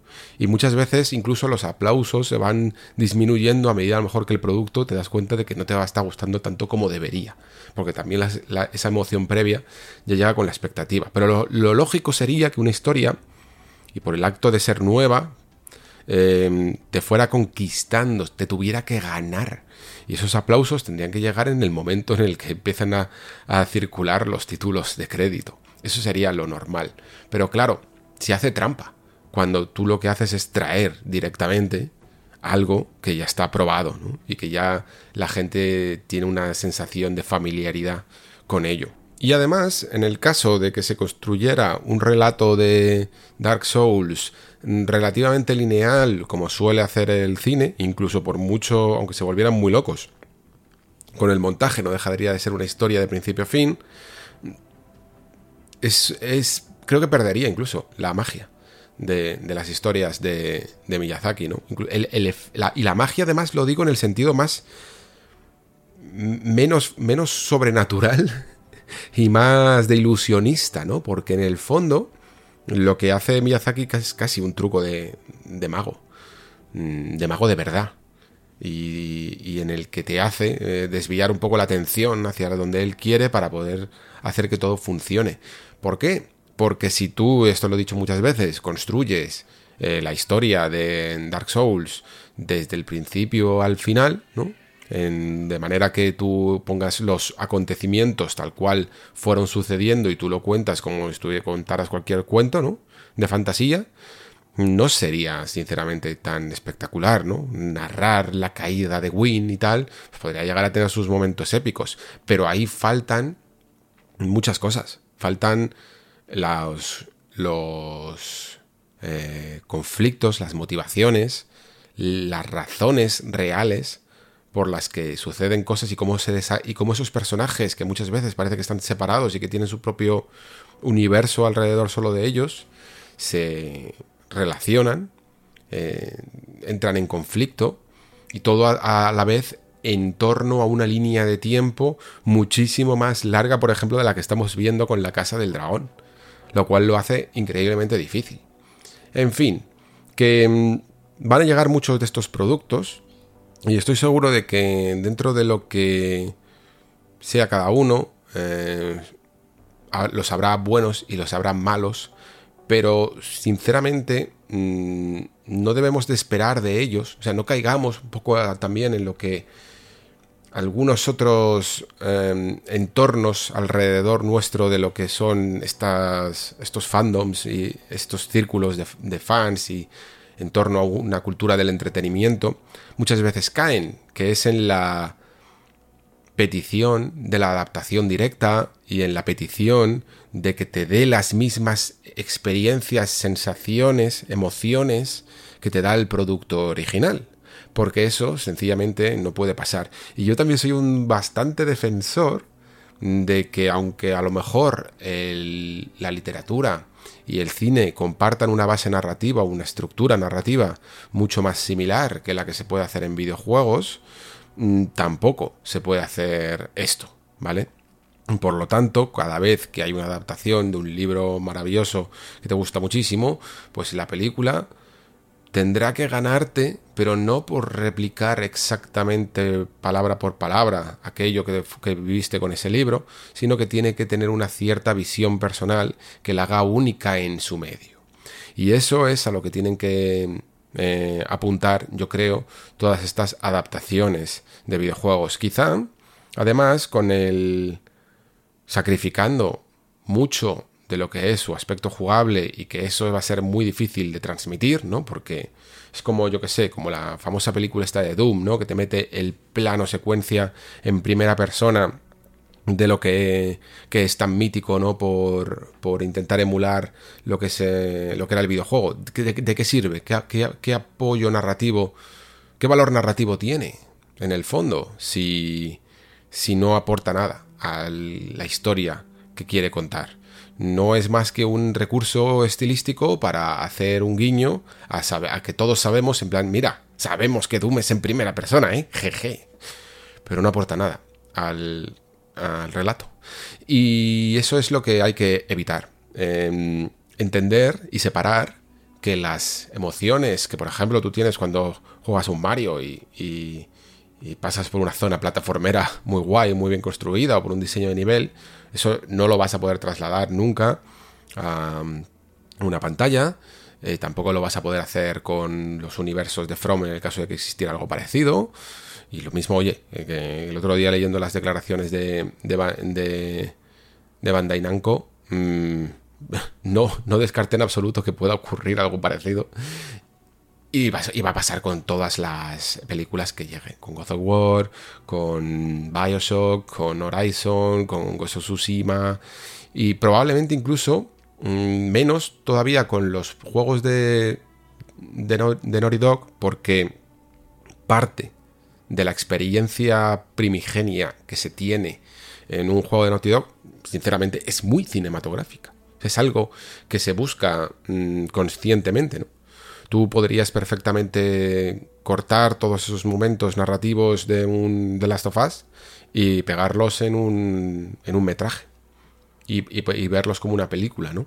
Esto lo hemos hablado también muchas veces. Otra cosa es que tienen ciertos valores eh, en común, que cuando además los sabe explotar lo hace muy bien, en los momentos en los que tienes el mando en las manos y controlas a los personajes.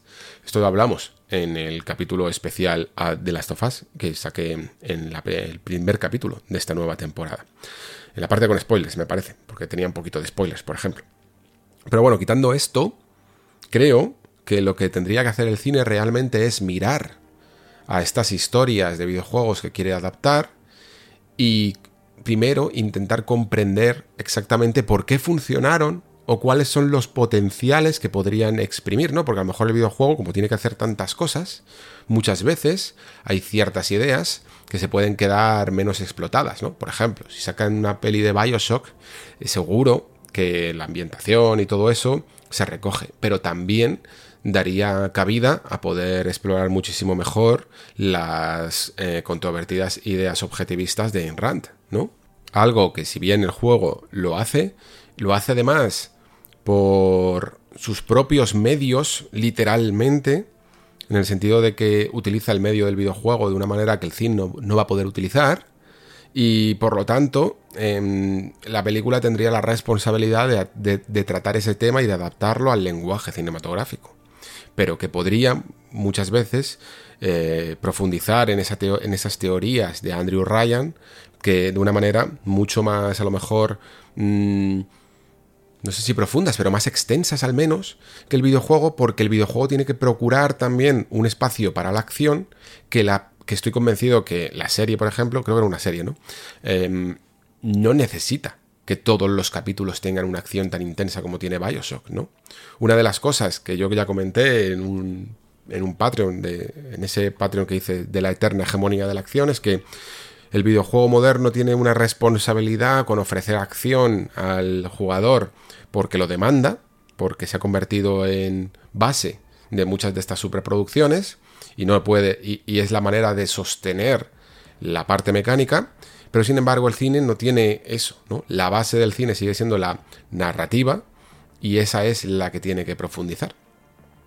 Vale, pues comentado un poquito esta pequeña reflexión, como decía antes, sobre el mundo de la conjunción del mundo del cine y del videojuego, vamos a otra que me parece que más o menos la he ido desarrollando a lo largo, yo creo, de todas las temporadas del Nexo, pero que creo que podría tener incluso otro siguiente paso, ¿no? Con todo lo que está sucediendo, con el tema incluso de, de las inteligencias artificiales, porque creo que todo el mundo ya vamos siendo conscientes, de hecho, me decía el otro día el amigo Pérez, me decía, falta falta un Rise y, o, un The Order, ¿no? En esta generación. Y además es que me parecían buenos nombres escogidos porque Rise o The, Order 1886 son juegos que personal, o sea, personalmente considero que su valor sobre todo es el, visual, ¿no?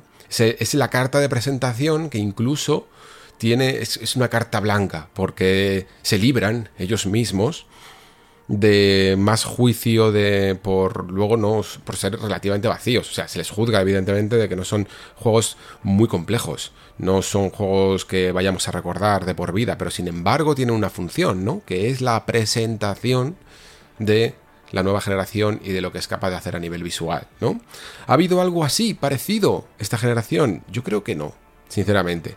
Creo que aunque ya va viendo algún ejemplo de lo que se puede conseguir esta nueva generación, realmente en la transición todavía la seguimos viviendo y a veces sufriendo.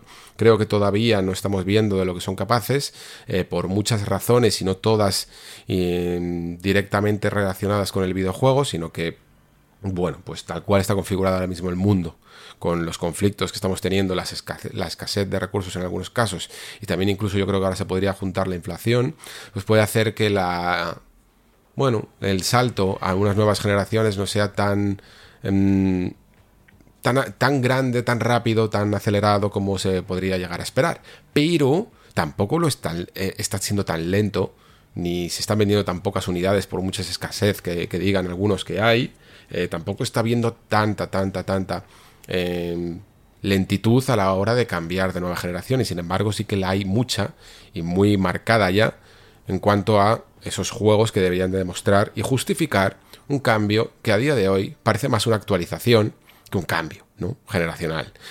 Quizá a lo mejor es esto a lo que se referían con dejar de pensar en generaciones, pero no tanto porque haya otros factores, sino porque sencillamente esos cambios pues son muy poco pronunciados. La curva de avance tecnológico, por alguna razón, se está limando y ya no es tan pronunciada como en otros saltos. Cada generación, lo hemos dicho muchas veces, ha tenido como sus exponentes, ya no solo en cuanto a juegos, sino en cuanto a esa eso que los hacía que la hacía especial a nivel gráfico y esta no lo está teniendo. Pero hoy no vengo tanto a hablar de eso como a hablar de, esos otros factores que digamos que muchas veces en la sombra o algunas veces sencillamente es que no tiran tanto en el debate como sencillamente hablar de gráficos, se producen y se van produciendo y que creo que debería de aprovechar esta generación. Porque sí, cada generación veíamos un salto, pues yo que sé, al 3D, a al, HD, ¿no? Este tipo de, cosas que realmente mm, se parecía que era lo que marcaba ese salto gracias a los avances tecnológicos. Pero esos avances tecnológicos luego mm, permitían pues otra manera de explorar mundos, ¿no? Otra manera de contar historias, otra manera de, de, meternos dentro de estos universos y otros tipos de géneros que antes a lo mejor incluso no eran posibles. Y me pregunto yo si el momento en el que mm, ya no nos puedan vender la tecnología para los ojos, por fin nos las puedan vender para los sentidos. Y aquí es donde retomo con eso que decía antes del auge de la inteligencia artificial. Quizá todavía no se puede aplicar a un videojuego tanto como nos gustaría. Los primeros ejemplos que estamos viendo en cuanto a inteligencia artificial son muy, muy, muy espectaculares, pero mmm, no son tan realistas a la hora de aplicarlo a un producto terminado. ¿Vale? Ni en un cuadro, ni siquiera, por mucho que ganen premios, ni en un vídeo con una calidad mmm, realmente que pueda conseguir hacer algo con ello, ni a un texto tampoco, eh, para poder crear artículos, ni cosas así. Eh, yo de hecho he visto ejemplos de todo, ya. He visto ejemplos de, de artículos creados por inteligencia artificial. De hecho, me parece que ahora mismo hay, esto lo cuento a modo de curiosidad, me parece que hay una, una web que, de videojuegos, ¿eh? eh inglesa, que prácticamente que todo lo que hace es eh, hecho por IA. Porque de repente te, te, mete un análisis de, yo que sé, de Scorn, por ejemplo, cuando todavía no hay ni, ni el juego estaba disponible, ni eh, mucho antes del embargo, y te lees el texto y no, no tiene sentido lo que pone, ¿vale? O sea, pone datos que sí, que tienen que ver con Scorn, pero de una manera increíblemente genérica y a veces se le ve el truco, ¿no? Y que, y que en el fondo no está contando nada. Pues yo creo que por ahí estamos todavía. Lo mismo en vídeo, ¿no? Que es capaz incluso de, de crear un vídeo mínimamente visible a través también de, de, voz y de imágenes de stock y cosas así, pero realmente no sería algo que consumiera la gente eh, ávidamente. Y el otro día, que ya fue la sorpresa final, fue un podcast. Si ponéis, por ejemplo, podcast.ai, eh, AI, Artificial Intelligence, eh, te sale una conversación, o sea, lo que sería un podcast grabado entre Joe Rogan y Steve Jobs. O sea, una conversación que evidentemente nunca, nunca se produjo, que es imposible y que mm, te intenta hacer pasar por la imitación de los tonos, de las voces e incluso de, de, de humor, podríamos decir incluso, y de risas, y de momentos en, para respirar y cosas así, que es alucinante, que evidentemente cantan todavía, pero que ya se tienen en cuenta, ¿no? Dentro de esos algoritmos. No es sencillamente, venga, vamos a leer este texto con una voz modificada, no, sino que se va adaptando a las circunstancias de la conversación y es capaz de hacer que un, uno de los contertulios eh, se parta de risa, aunque quede medio raro, ¿no? O sea, en una situación real, ¿no? No pasaría ese test de Turing y que generaría incluso un silencio incómodo porque se ha reído de una manera muy exagerada cuando no era para tanto. Ese tipo de connotaciones que nos siguen diferenciando a los humanos de estas de este aprendizaje mecánico, ¿no? De las inteligencias artificiales, pero que sigue siendo fascinante. Yo realmente estoy increíblemente fascinado con, con el tema de la inteligencia artificial y como con todos los eh, avances en este sentido del ser humano, probablemente terminaré decepcionado cuando, cuando se meta dentro de la maquinaria de producción y, y sea una herramienta más que no nos hará la vida más fácil. En fin, eso, eso lo, eso lo, mira, eso lo hablaré a través de unos eh, capítulos así de off topic que voy a hacer en el Patreon en otro momento. Y en el Patreon. Pero porque ya es muy, muy off topic. Pero bueno, que la cuestión es que aún así sí que veo ciertos potenciales de este tipo de tecnologías que el videojuego podría llegar a aplicar y que me parecen ya eh, muy interesantes más allá de lo gráfico, ¿no? Porque lo gráfico muy probablemente en el futuro, aunque sigamos viendo y lo vamos viendo por las demos técnicas, que todavía hay margen para incluso ese hiperrealismo que mucha gente busca, con una luz súper cuidada y súper en tiempo real, con unas expresiones ya increíbles y unos entornos que es difícil eh, diferenciarlos de una imagen, pero todo lo que queda ya más allá de eso eh, es probablemente más nitidez, ¿no? Más más resolución y más frames por segundo. Creo que la carrera gráfica se está desacelerando porque no hay mucho más que avanzar, al menos en la proporción que había antes, ¿no? Esa, esta eh, famosa, ¿cómo era? La ley de Moore, ¿no? Del, es que la estoy buscando un poco por, por recordarme si es exactamente esto, ¿no? Eh, sí, la ley de Moore que decía que cada dos años se duplica el número de transistores en un microprocesador y que va exponencialmente haciendo crecer la, tecnología a saltos cada vez más agigantados, yo creo que en los últimos años esa curva ha ido decreciendo y ya no es exponencial. Pero, si contamos como tecnología otro tipo de cosas más allá de lo visual, pues sí que podríamos llegar a ver en el futuro un tipo de videojuego muy, muy diferente al que tenemos a día de hoy, ¿no? Y quizá incluso, pues si estas eh, herramientas no terminan siendo propietarias, estos algoritmos no, terminan siendo propietarios y se abren a más gente, también probablemente veamos ese, ese auge eh, en juegos indie que se pueden permitir hacer cosas más experimentales, más deprisa, sin tantos valores de producción detrás. Porque... Mm, lo mismo, eh, llega, sí que llega un punto en el que el texto, o sea, igual que os hablaba de esa conversación de podcast entre Steve Jobs y Joe Rogan, eh, se puede hacer casi hasta una manera en la que realmente puedes escuchar 20 minutos a dos personas teniendo una conversación inventada e imposible. ¿Quién no te, no te diría que el día de mañana puedas llegar a tener una conversación inventada con un NPC que te está dando una misión generada también eh, aleatoriamente en ese momento y probablemente única. Porque si os fijáis, los mundos abiertos eh, siempre han tenido o, están teniendo un poco ese problema del espacio. Ese problema del rellenar eh, con iconos, con misiones que no terminan del todo de, de llamarnos la atención. No sé si la inteligencia artificial sería capaz de llamar más la atención que lo que podría ser un humano, pero lo que está claro es que le costaría mucho menos trabajo hacerlo, ¿no? Porque todo lo que es el ejercicio de tener que implementarlo lo haría automáticamente. Y si el algoritmo es capaz de crear eh, o, de, o, de, marcar al menos unas metas, de en plan, pues mira, lo que le tienes que hacer es al jugador mandarle a cuatro sitios, Em, que tenga estos tipos de experiencias y le, programas un montón de experiencias y que vaya eh, barajeándolas. Y luego para la historia, que cree un conflicto sobre estos temas primarios. La familia, eh, la supervivencia, la venganza, el odio, el amor, lo que sea, y, tú le vas dando los valores y lo mismo podrías llegar a tener eso que, se convirtió casi en una leyenda urbana de, Skyrim, de las misiones infinitas, ¿no? De un juego que realmente nunca acabe. Y que, por, y que, y que además justificaría mucho más el tener un, un, espacio tan grande dentro de él. También se puede, lo he aplicado al, al, concepto narrativo porque me parece muy interesante, evidentemente, y me parece increíblemente loco.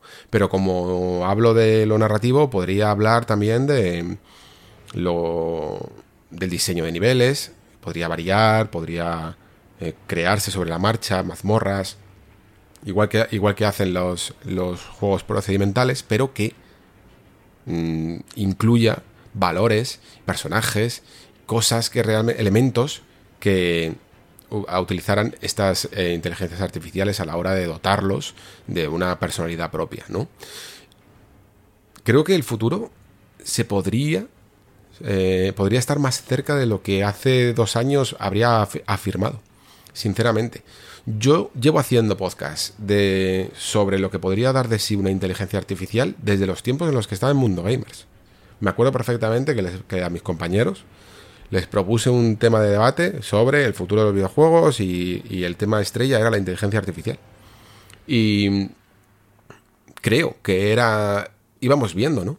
Que el camino iba por ahí que, realmente los gráficos podrían sostener la novedad hasta cierto punto, pero que ese testigo lo iba a tener que recoger una parte que es mm, también intrínseca del videojuego, que es la programación, ¿no? Y ya es él directamente el juego programándose a sí mismo. Que sé que suena muy de Matrix y muy de ciencia ficción, pero es que por primera vez creo que se ha abierto una ventanita hacia ese escenario, hacia ese posible escenario. Y los pasos están yendo más agigantados de lo que yo pensaba que podía, que podía ser. En fin, me parece súper fascinante eh, abordar esto tanto desde lo posible que podría ser para un juego hacer estas cosas, como incluso tema para tratar en un videojuego. ¿eh? En un mundo en el que sucedieran este tipo de cosas. O historias también, pelis, evidentemente, libros, lo que, lo que hiciera falta. Pero me, parece fascinante hasta que se lo carguen y lo comercialicen, encuentren la manera de, convertirlo en un producto a, que vender. Mm, me parece increíble lo que está sucediendo con las inteligencias artificiales. Vale, otro tema de mini reflexión más eh, para la saca. Vamos a, con los últimos dos que van a estar muy relacionados, ¿vale? Que tienen que ver con el RPG y el Souls-like. El RPG, el otro día pensaba que esta es algo que siempre hemos tratado como género, ¿no? Y que quizá no lo es tanto. El, el Immersive Sim, eh, hablábamos mucho en el Discord sobre también en el Patreon, en, las preguntas y respuestas, ha salido mucho este tema sobre si es un género en sí mismo o una filosofía de diseño. Y creo que más o menos acordaríamos que no dejan de ser unas pautas de diseño, una filosofía de diseño aplicada después a lo que tú quieras, que normalmente suele ser un juego de aventura, acción, ese tipo de cosas, incluso con tintes también. Y, fijaos esta, esta frase, con tintes RPG, cuántas veces lo he dicho yo o lo ha dicho cualquier persona que, que comunique de videojuegos. Y se dice esto porque en el fondo mm, también considero que el RPG es una filosofía de diseño. La manera de construir ahora mismo un, RPG no deja de ser atribuir sus em, principios a otro género. ¿Vale? Antes podía ser una aventura, casi una aventura gráfica, ¿no? Si os fijáis en los juegos de, de los 90, no dejaban de ser eh, exploración, ¿no? En primera persona, en 2D, con sprites, a los que se le atribuían unas fases de combate con estadísticas y equipamiento y tal. Eh, ir subiendo de nivel y ese tipo de cosas que ya sabemos que tiene el género. Pero, pero ha ido, fue cambiando, ¿no? De repente la perspectiva cambió a, a, ser juegos isométricos, incluso después hubo una etapa intermedia con el 3D en el que seguían siendo un poco juegos isométricos con Neverwinter Nights o Dungeon Sides, cosas así, ¿no?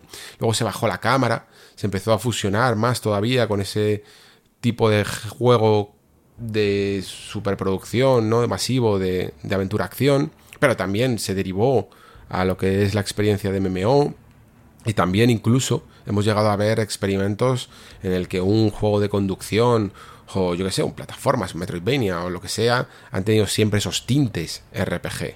Y, cualquier juego puro puedes añadirle directamente un RPG y ya de repente lo conviertes en un juego que parece más moderno, ¿no? Mm, hasta un shoot le podrías meter, y creo que lo hay, eh, cosas de RPG. Hasta una aventura gráfica, ya en su momento, y también ahora, se han visto experimentos y cruces con, el RPG. ¿Por qué? Porque es una filosofía de diseño, en el fondo. Son parámetros y una forma de enfocar la progresión que le viene muy bien al medio, sobre todo a un medio que quiere ser mm, cada vez más extenso y, que, y cuyos juegos quieren que duren mucho. Y el RPG es una manera de clasificatoria casi de, de seleccionar cuándo viene cada cosa en su, en su momento, ¿no? Porque tienes que llegar a un cierto nivel, porque tienes que, llegar a, a tener X fuerza para conseguir este arma o X nivel para poder avanzar por este lado, ¿no? Y es una manera de progresar que conecta mucho con eso que tenemos nosotros dentro, ¿no? De nuestra, nuestra manera de ver el mundo a través del trabajo, ¿no? De ir poco a poco subiendo, escalando en, en el RPG de la vida. Y, y es algo que pues eso, que, funciona muy bien por, esas razones. va dando incluso pequeñas dosis de dopamina. En el fondo, casi todas las mecánicas de loot y de, y, de, pues eso, de cajas de botín o de, que, quieran funcionar a través de micropagos y de progresión, utilizan mecánicas de RPG porque va dando pequeños chutes de dopamina. También eso es una filosofía de diseño, para bien o para mal. Y el, y el último tema que se entronca con este del, RPG es el del Souls-like, que ya sabéis que últimamente em, he estado un poquito más pesimista con él, porque de repente todo es un Souls-like. Antes decía que el RPG, em, bueno, que ha ido mutando mucho a través de la época, bien la perspectiva, bien el diseño, bien el estilo, mm, fusionándose con unos u otros géneros. Y últimamente eh, parece que todo es un Souls-like, ¿no? Mm, lo nuevo se ha ido comiendo siempre, se ha ido a lo, a, lo inmediatamente anterior. Los juegos que antes eran cenitales siguen existiendo, evidentemente, siempre va a haber reductos, ¿eh? no, no, no, es el 100%, no desaparecen, no se extinguen eh, formas de, de, crear videojuegos, nunca, pero se reducen mucho, ¿vale? Y, y el RPG que, decía antes, que hacen y tal, pues de repente se convierte en una experiencia de aventura, con la cámara baja, muy centrado en las misiones, en los personajes, en los aliados, en, mazmorras concretas, como por ejemplo Dragon Age o, o incluso Mass Effect. Mass Effect todavía más derivado a la acción y al shooter. Y luego llega otra filosofía que se junta con la de con la del RPG y que por ejemplo hace que los juegos que antes eran lineales o que antes eran de eh, un mapa en el que tú seleccionabas a dónde querías viajar, pues ahora directamente tienes todo el mundo abierto, ¿no? Y no hay menús de por medio. Y no hay transiciones. Directamente, si queremos ir a algún lugar, pues tenemos que llegar a esta ahí primero, a pata o a caballo o a lo que sea.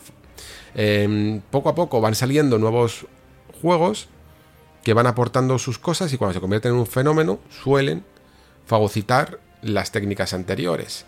Y el Souls-like se ha convertido en uno de ellos. Sabíamos además que esto iba a pasar muy probablemente porque una de las patas más débil de todos los juegos de aventura RPG había sido siempre el combate, ¿no? ¿Cuántas veces le habréis perdonado un RPG que os gusta mucho, que tenga un combate relativamente insustancial, porque todo lo demás pues está muy bien? El mundo era la hostia, los personajes molan un montón, la historia está genial, todo los graficotes, lo que sea, pero la acción en sí misma pues es un poquito malilla. Y da igual que hablemos de un Skyrim o que incluso hablemos de un The Witcher o que incluso a alguna gente que no le gustó pues hasta el combate de, un Dragon Age, por ejemplo, eh, el Inquisition, por ejemplo.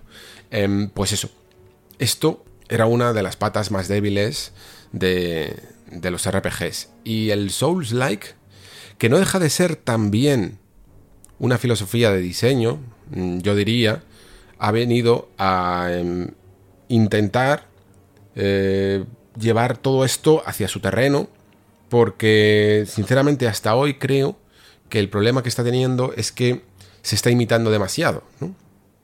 A mí no me importaría que se cogieran cositas del Souls-like y se atribuyeran a lo que es una aventura RPG. Pero el problema es que el Souls-like es tan suyo que muchas veces a la hora de adaptarlo todo a ese combate, a ese sistema de exploración, de hogueras, de, la manera en la que gestionas la experiencia, puedes mm, arrastrar otras que no te interesan tanto, ¿no? Porque cuántas veces hemos visto y hemos dicho y ya, no, y ya vamos siendo conscientes de que los Souls-like no a todo el mundo o no o, puede generar que todos los mundos que hay alrededor de un Souls-like sean lo que se le llama mundos muertos, por ejemplo, que, sus personajes sean muy reducidos, que no haya vida en las ciudades, que, que todo esté más diseñado hacia el nivel de acción que hacia un mundo que podamos recorrer, explorar, a veces sin miedo, ¿no?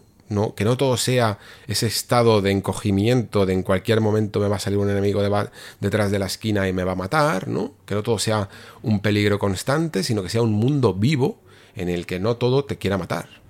Y puedas encontrarte pues a otras personas por ahí eh, haciendo su vida, sus rutinas y todo este tipo de cosas, ¿no? Muchas veces, claro, yo considero también que ha sido probablemente porque es más fácil hacer un mundo muerto que hacer un mundo vivo, eh, lo que ha hecho que, cada vez vayamos viendo más Souls-like, ¿no? ¿Te tienes que trabajar más el combate? Sí, pero es que hacerte un juego grande, con un mundo abierto, con personajes, con rutinas, con, con, pueblos que tienen su, historia, su, forma de, de explorarse, de cada habitación y tal, muchas veces es costoso. Es muy complicado, ¿no? Y lo que ha pasado es que el otro día estaba jugando un juego que se llama The Last Oricru. Que no merece tampoco que le haga, yo que sé, una reflexión aquí muy grande, pero que mm, me ha sorprendido un poquito, aunque no considero que sea un juego realmente, mm, em, no sé, muy refinado, sinceramente. Me parece que es un poco mediocre incluso en muchas de las cosas que hace, pero porque intenta hacer muchas cosas. Y creo que ha entendido exactamente esto que estoy diciendo, ¿no? Es un juego que utiliza eh, partes del RPG tradicional y las fusiona con el Souls-like, intentando picotear aquellas que le gusta más de una fórmula y de otra, en vez de sacrificar una por la otra. Y esto me parece interesante, porque por ejemplo, una de las cosas que suceden en este juego es que tú ves claramente que el diseño y el combate es muy Souls-like, en el sentido de encarar al, personaje, al enemigo, el sistema de hogueras, la manera en que se regeneran todos los enemigos si mueres, perder la experiencia, volver a recuperarla, todo, eh, todo esto, ¿no? Subir de nivel en las, hogueras, todo, todo tal cual. Eh, viene heredado del Souls-like, pero después ves que tiene cosillas de misiones normales, que verías en un RPG tradicional. Tiene un mundo en el que más o menos la gente habita, ¿no? No está todo destrozado. Hay incluso varias facciones que están en guerra y te las van contando de una manera tradicional, con cámara, con plano contra plano, como podrías ver en un juego de Bioware. Eh, hay una historia en la que tú puedes incluso influir y Puedes decidir si quieres apoyar más a un bando, a otro, según los caminos que vayas eligiendo te va cambiando la historia, todo esto que normalmente era tradicional dentro del RPG. Incluso hasta vas viendo que es donde están las, partes quizá más interesantes en cómo una parte de esta filosofía del RPG eh, influye en esa otra filosofía del Souls-like, ¿no? Porque cuando tú tienes una, la barrita de tu afinidad por una facción está alta, de repente esa facción es un poco tu aliada. ¿Y qué significa esto? Que cuando vas a volver a pasar por esos lugares donde todo el mundo siempre te ataca en un Souls-like, pues esa facción no te, no te ataca. A mí esto me pareció muy sorprendente porque además es que me pilló en un momento en el que tenía como poca vida, me había quedado sin curas y tal. Y había un arquero y digo, hostia, es que en el momento en el que me como una flecha eh, ya me mata y quiero intentar llegar a la hoguera o lo que sea, lo típico que te puede suceder, no sabes si tirar por un lado o por otro porque no sabes exactamente dónde está la hoguera, vas con pies de plomo porque te queda muy poca vida, estás a un toque y este tipo de cosas. Y cuando ya por fin me lancé, me di cuenta de que el arquero no me atacaba. ¿Por qué? Porque ahora era aliado. y entonces todo, todo ese momento de un Souls en el que vas encogido, de repente desapareció, porque esa zona estaba llena de esa facción, y me di cuenta de que lo podía explorar con la naturalidad y la tranquilidad que muchas veces, el sosiego, que muchas veces también agradecemos de un RPG, ¿no? Cuando estás en una ciudad más amistosa y puedes hablar con todo el mundo, explorarla poco a poco. Y me di cuenta de que creo que esta no tiene por qué ser que todos los Souls-like tengan que ser así, pero tampoco me gusta que todos los Souls-like pillen absolutamente todo la fórmula de From. Creo que From ha aportado algo al RPG y a, la, y a la acción que es muy valioso y que es la sobre todo, sobre todo la construcción de un sistema de combate que realmente interesa al jugador y que no sencillamente está ahí para contrastar niveles y ver quién es el que más nivel tiene, porque básicamente muchos RPGs eran así, mientras que llevabas el nivel todo iba muy bien sino que influye ahora más la habilidad, los patrones, todo esto, y eso está guay, pero no hace falta arrastrar todo lo demás. Eh, la visión de estos mundos muertos y de estas narrativas y de esta oscuridad incluso, ¿no? Eh, de estas fantasías oscuras, es propia de Miyazaki y de From, pero tú no tienes por qué hacer lo mismo. Mm, y, creo que los, incluso los Souls-like que más me han interesado son precisamente aquellos que han entendido esto, que no hace falta hacer otra vez un juego de fantasía mega oscura, súper deprimente, eh, con monstruos gigantes mm, que, intentan imitar a los de, a los de From. No hace falta. lo que hace falta es que, vale, que sí, que, que evidentemente el sistema de, de encarar a un enemigo, el sistema incluso de hogueras, o el sistema incluso de experiencia, son ideas muy interesantes para ser recicladas dentro del medio, pero que hay otras que puedes mezclar con, la, con lo que a ti te gustaría, ¿no? Oye, pues es que a mí me, me interesaría hacer un mundo como The Witcher, pero con el combate de un Dark Souls, por ejemplo, y con el diseño de niveles de un Dark Souls. Me interesaría hacer, o de un Elden Ring, porque he dicho The Witcher, me, interesaría hacer un mundo como The Witcher, en el que también existieran mazmorras muy curradas, con un diseño fantástico, eh, que, que mereciera la pena explorar al milímetro y con un combate maravilloso, pero luego, entre medias, incluso ser más ambicioso de lo que ha sido Elden Ring en este sentido, ¿no?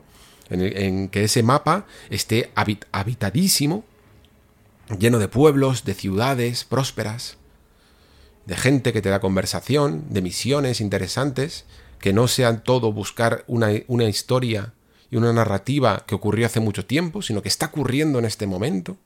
Se podrían fusionar ahí muchas pautas y creo que hay mucha gente interesada en esto. Creo que hay mucha gente, muchos jugadores que agradecerían también un poco de luminosidad en estos mundos propias de los RPGs de antaño. Porque a mí lo que me da miedo del Souls-like, por lo que os decía que estaba tan de culo últimamente, primero era porque la falta de originalidad era increíble y después porque estaba fagocitando el RPG tradicional. O sea, dejábamos de tener prácticamente juegos al estilo... Em, pues eso, The Witcher o, o, o Dragon Age y, eran todos herederos de mundos oscuros, tenebrosos y muertos de From, y no siempre con la misma calidad, porque además es que construir este tipo de combates, este tipo de patrones de enemigos, de animaciones, es mucho más costoso. Tan costoso que, por ejemplo, el juego que, os comentaba, este The Last Ori Crew, no llega. No llega a nada. O sea, el problema es que tiene muy buenas eh, ideas, pero es imposible en la ejecución hacerlas, armarlas todas. Es un estudio checo que es, eh, se fundó en 2015, eh, este Gold Knights, y que bastante que ha conseguido armar esto y que no se, que no se desmorone. Pero luego, evidentemente, a la hora de combatir, se notan muchísimas carencias de animaciones, de patrones, con una estrategia muy básica de, de la primera que aprendes en un Dark Souls, te pasas todo el juego, eh, tiene una interfaz muy feote, y, bueno, pues eh, tiene un diseño que a veces está bien y a veces no, llega. Cositas así, ¿no? Eh, una, historia que a veces sí y a veces no, que por cierto cruza eh, de nuevo como hacía ese Alex la fantasía con la ciencia ficción, que en eso creo que consigue cosas interesantes. Y en fin, que sin embargo es, es como una luz al final del túnel, ¿no?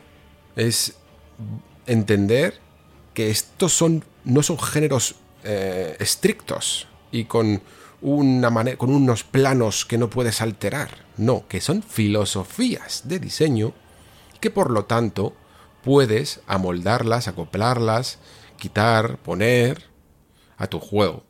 Y creo que este género que tanta gente nos mola, eh, este, tipo de, este tipo de experiencias, este tipo de filosofías de diseño, debería de ser más variado y nos beneficiaríamos de hacer un poco lo que ha hecho este juego. Sinceramente, que, me gustaría que se hiciera mejor. Pero dejar de intentar imitar punto por punto lo que ha hecho Miyazaki. Porque a mí eso es lo que me está un poco ya eh, fatigando, sinceramente. Por lo que últimamente es que estoy mm, como de, de morros, tanto con, con los Souls-like. Porque me parecen todos iguales y evidentemente por todos iguales todos peor. todos peor. Porque no solo, no solo porque Front sea el original, sino porque realmente es el que tiene los recursos y la experiencia para hacer experiencias tan pulidas. Simplemente. Vale, chicos, pues hasta aquí este programa de tantas reflexiones variopintas, tanto de la actualidad como de algunos temas que he querido traer por la mesa. Espero que lo hayáis disfrutado y que os haya amenizado esta semana en la que, bueno, no ha habido lanzamientos en los que centrarse, ¿no? La otra vez sí que tuvimos un par. La próxima semana Eh, tendremos otro par, no sé si se vendrá Pere al final o no, pero, pero yo creo que algo de Scorn se podrá hablar y seguro que, eso sí, seguro, que de ese A Plague Requiem sí que se podrá, podré hablar largo y tendido porque tengo, tengo muchas ganas, la verdad. Tengo, tengo ganas de ver cómo evoluciona un juego que yo creo que tenía muy buenas intenciones pero que todavía Sobo no estaba incluso preparada para hacer una experiencia tan grande. Creo que esta segunda oportunidad le puede sentar bien. No sé si en la historia se llega a sostener, porque sinceramente al principio eh, a Plague Tale Innocence pensaba que no daría para una segunda parte, pero bueno, ellos han demostrado que, sí, y me parece uno de los juegos más interesantes de cara a esta recta final de año, sinceramente. Así que le, le haremos, pues no un especial de todo un programa completo para ello, pero muy probablemente muy probablemente tendremos casi una hora de contenido sobre él y si lo merece, incluso, a lo mejor hasta puedo, puedo hacer una sección pequeñita eh, con spoilers. Eh, lo mismo si Pérez se lo ha pasado, lo, lo, apuntamos, no lo sé. Tengo que, tengo que verlo. Pero espero que mientras tanto, pues os haya gustado, como digo, este, este especial de pequeñas reflexiones sobre la actualidad del videojuego, haciendo honor, que también de vez en cuando hace falta, al lema del programa. Si has llegado hasta aquí, ya solo me queda darte las gracias. Muchísimas gracias por estar ahí. Muchísimas gracias por escuchar. Se despide Alejandro Pascual. Hasta el próximo programa.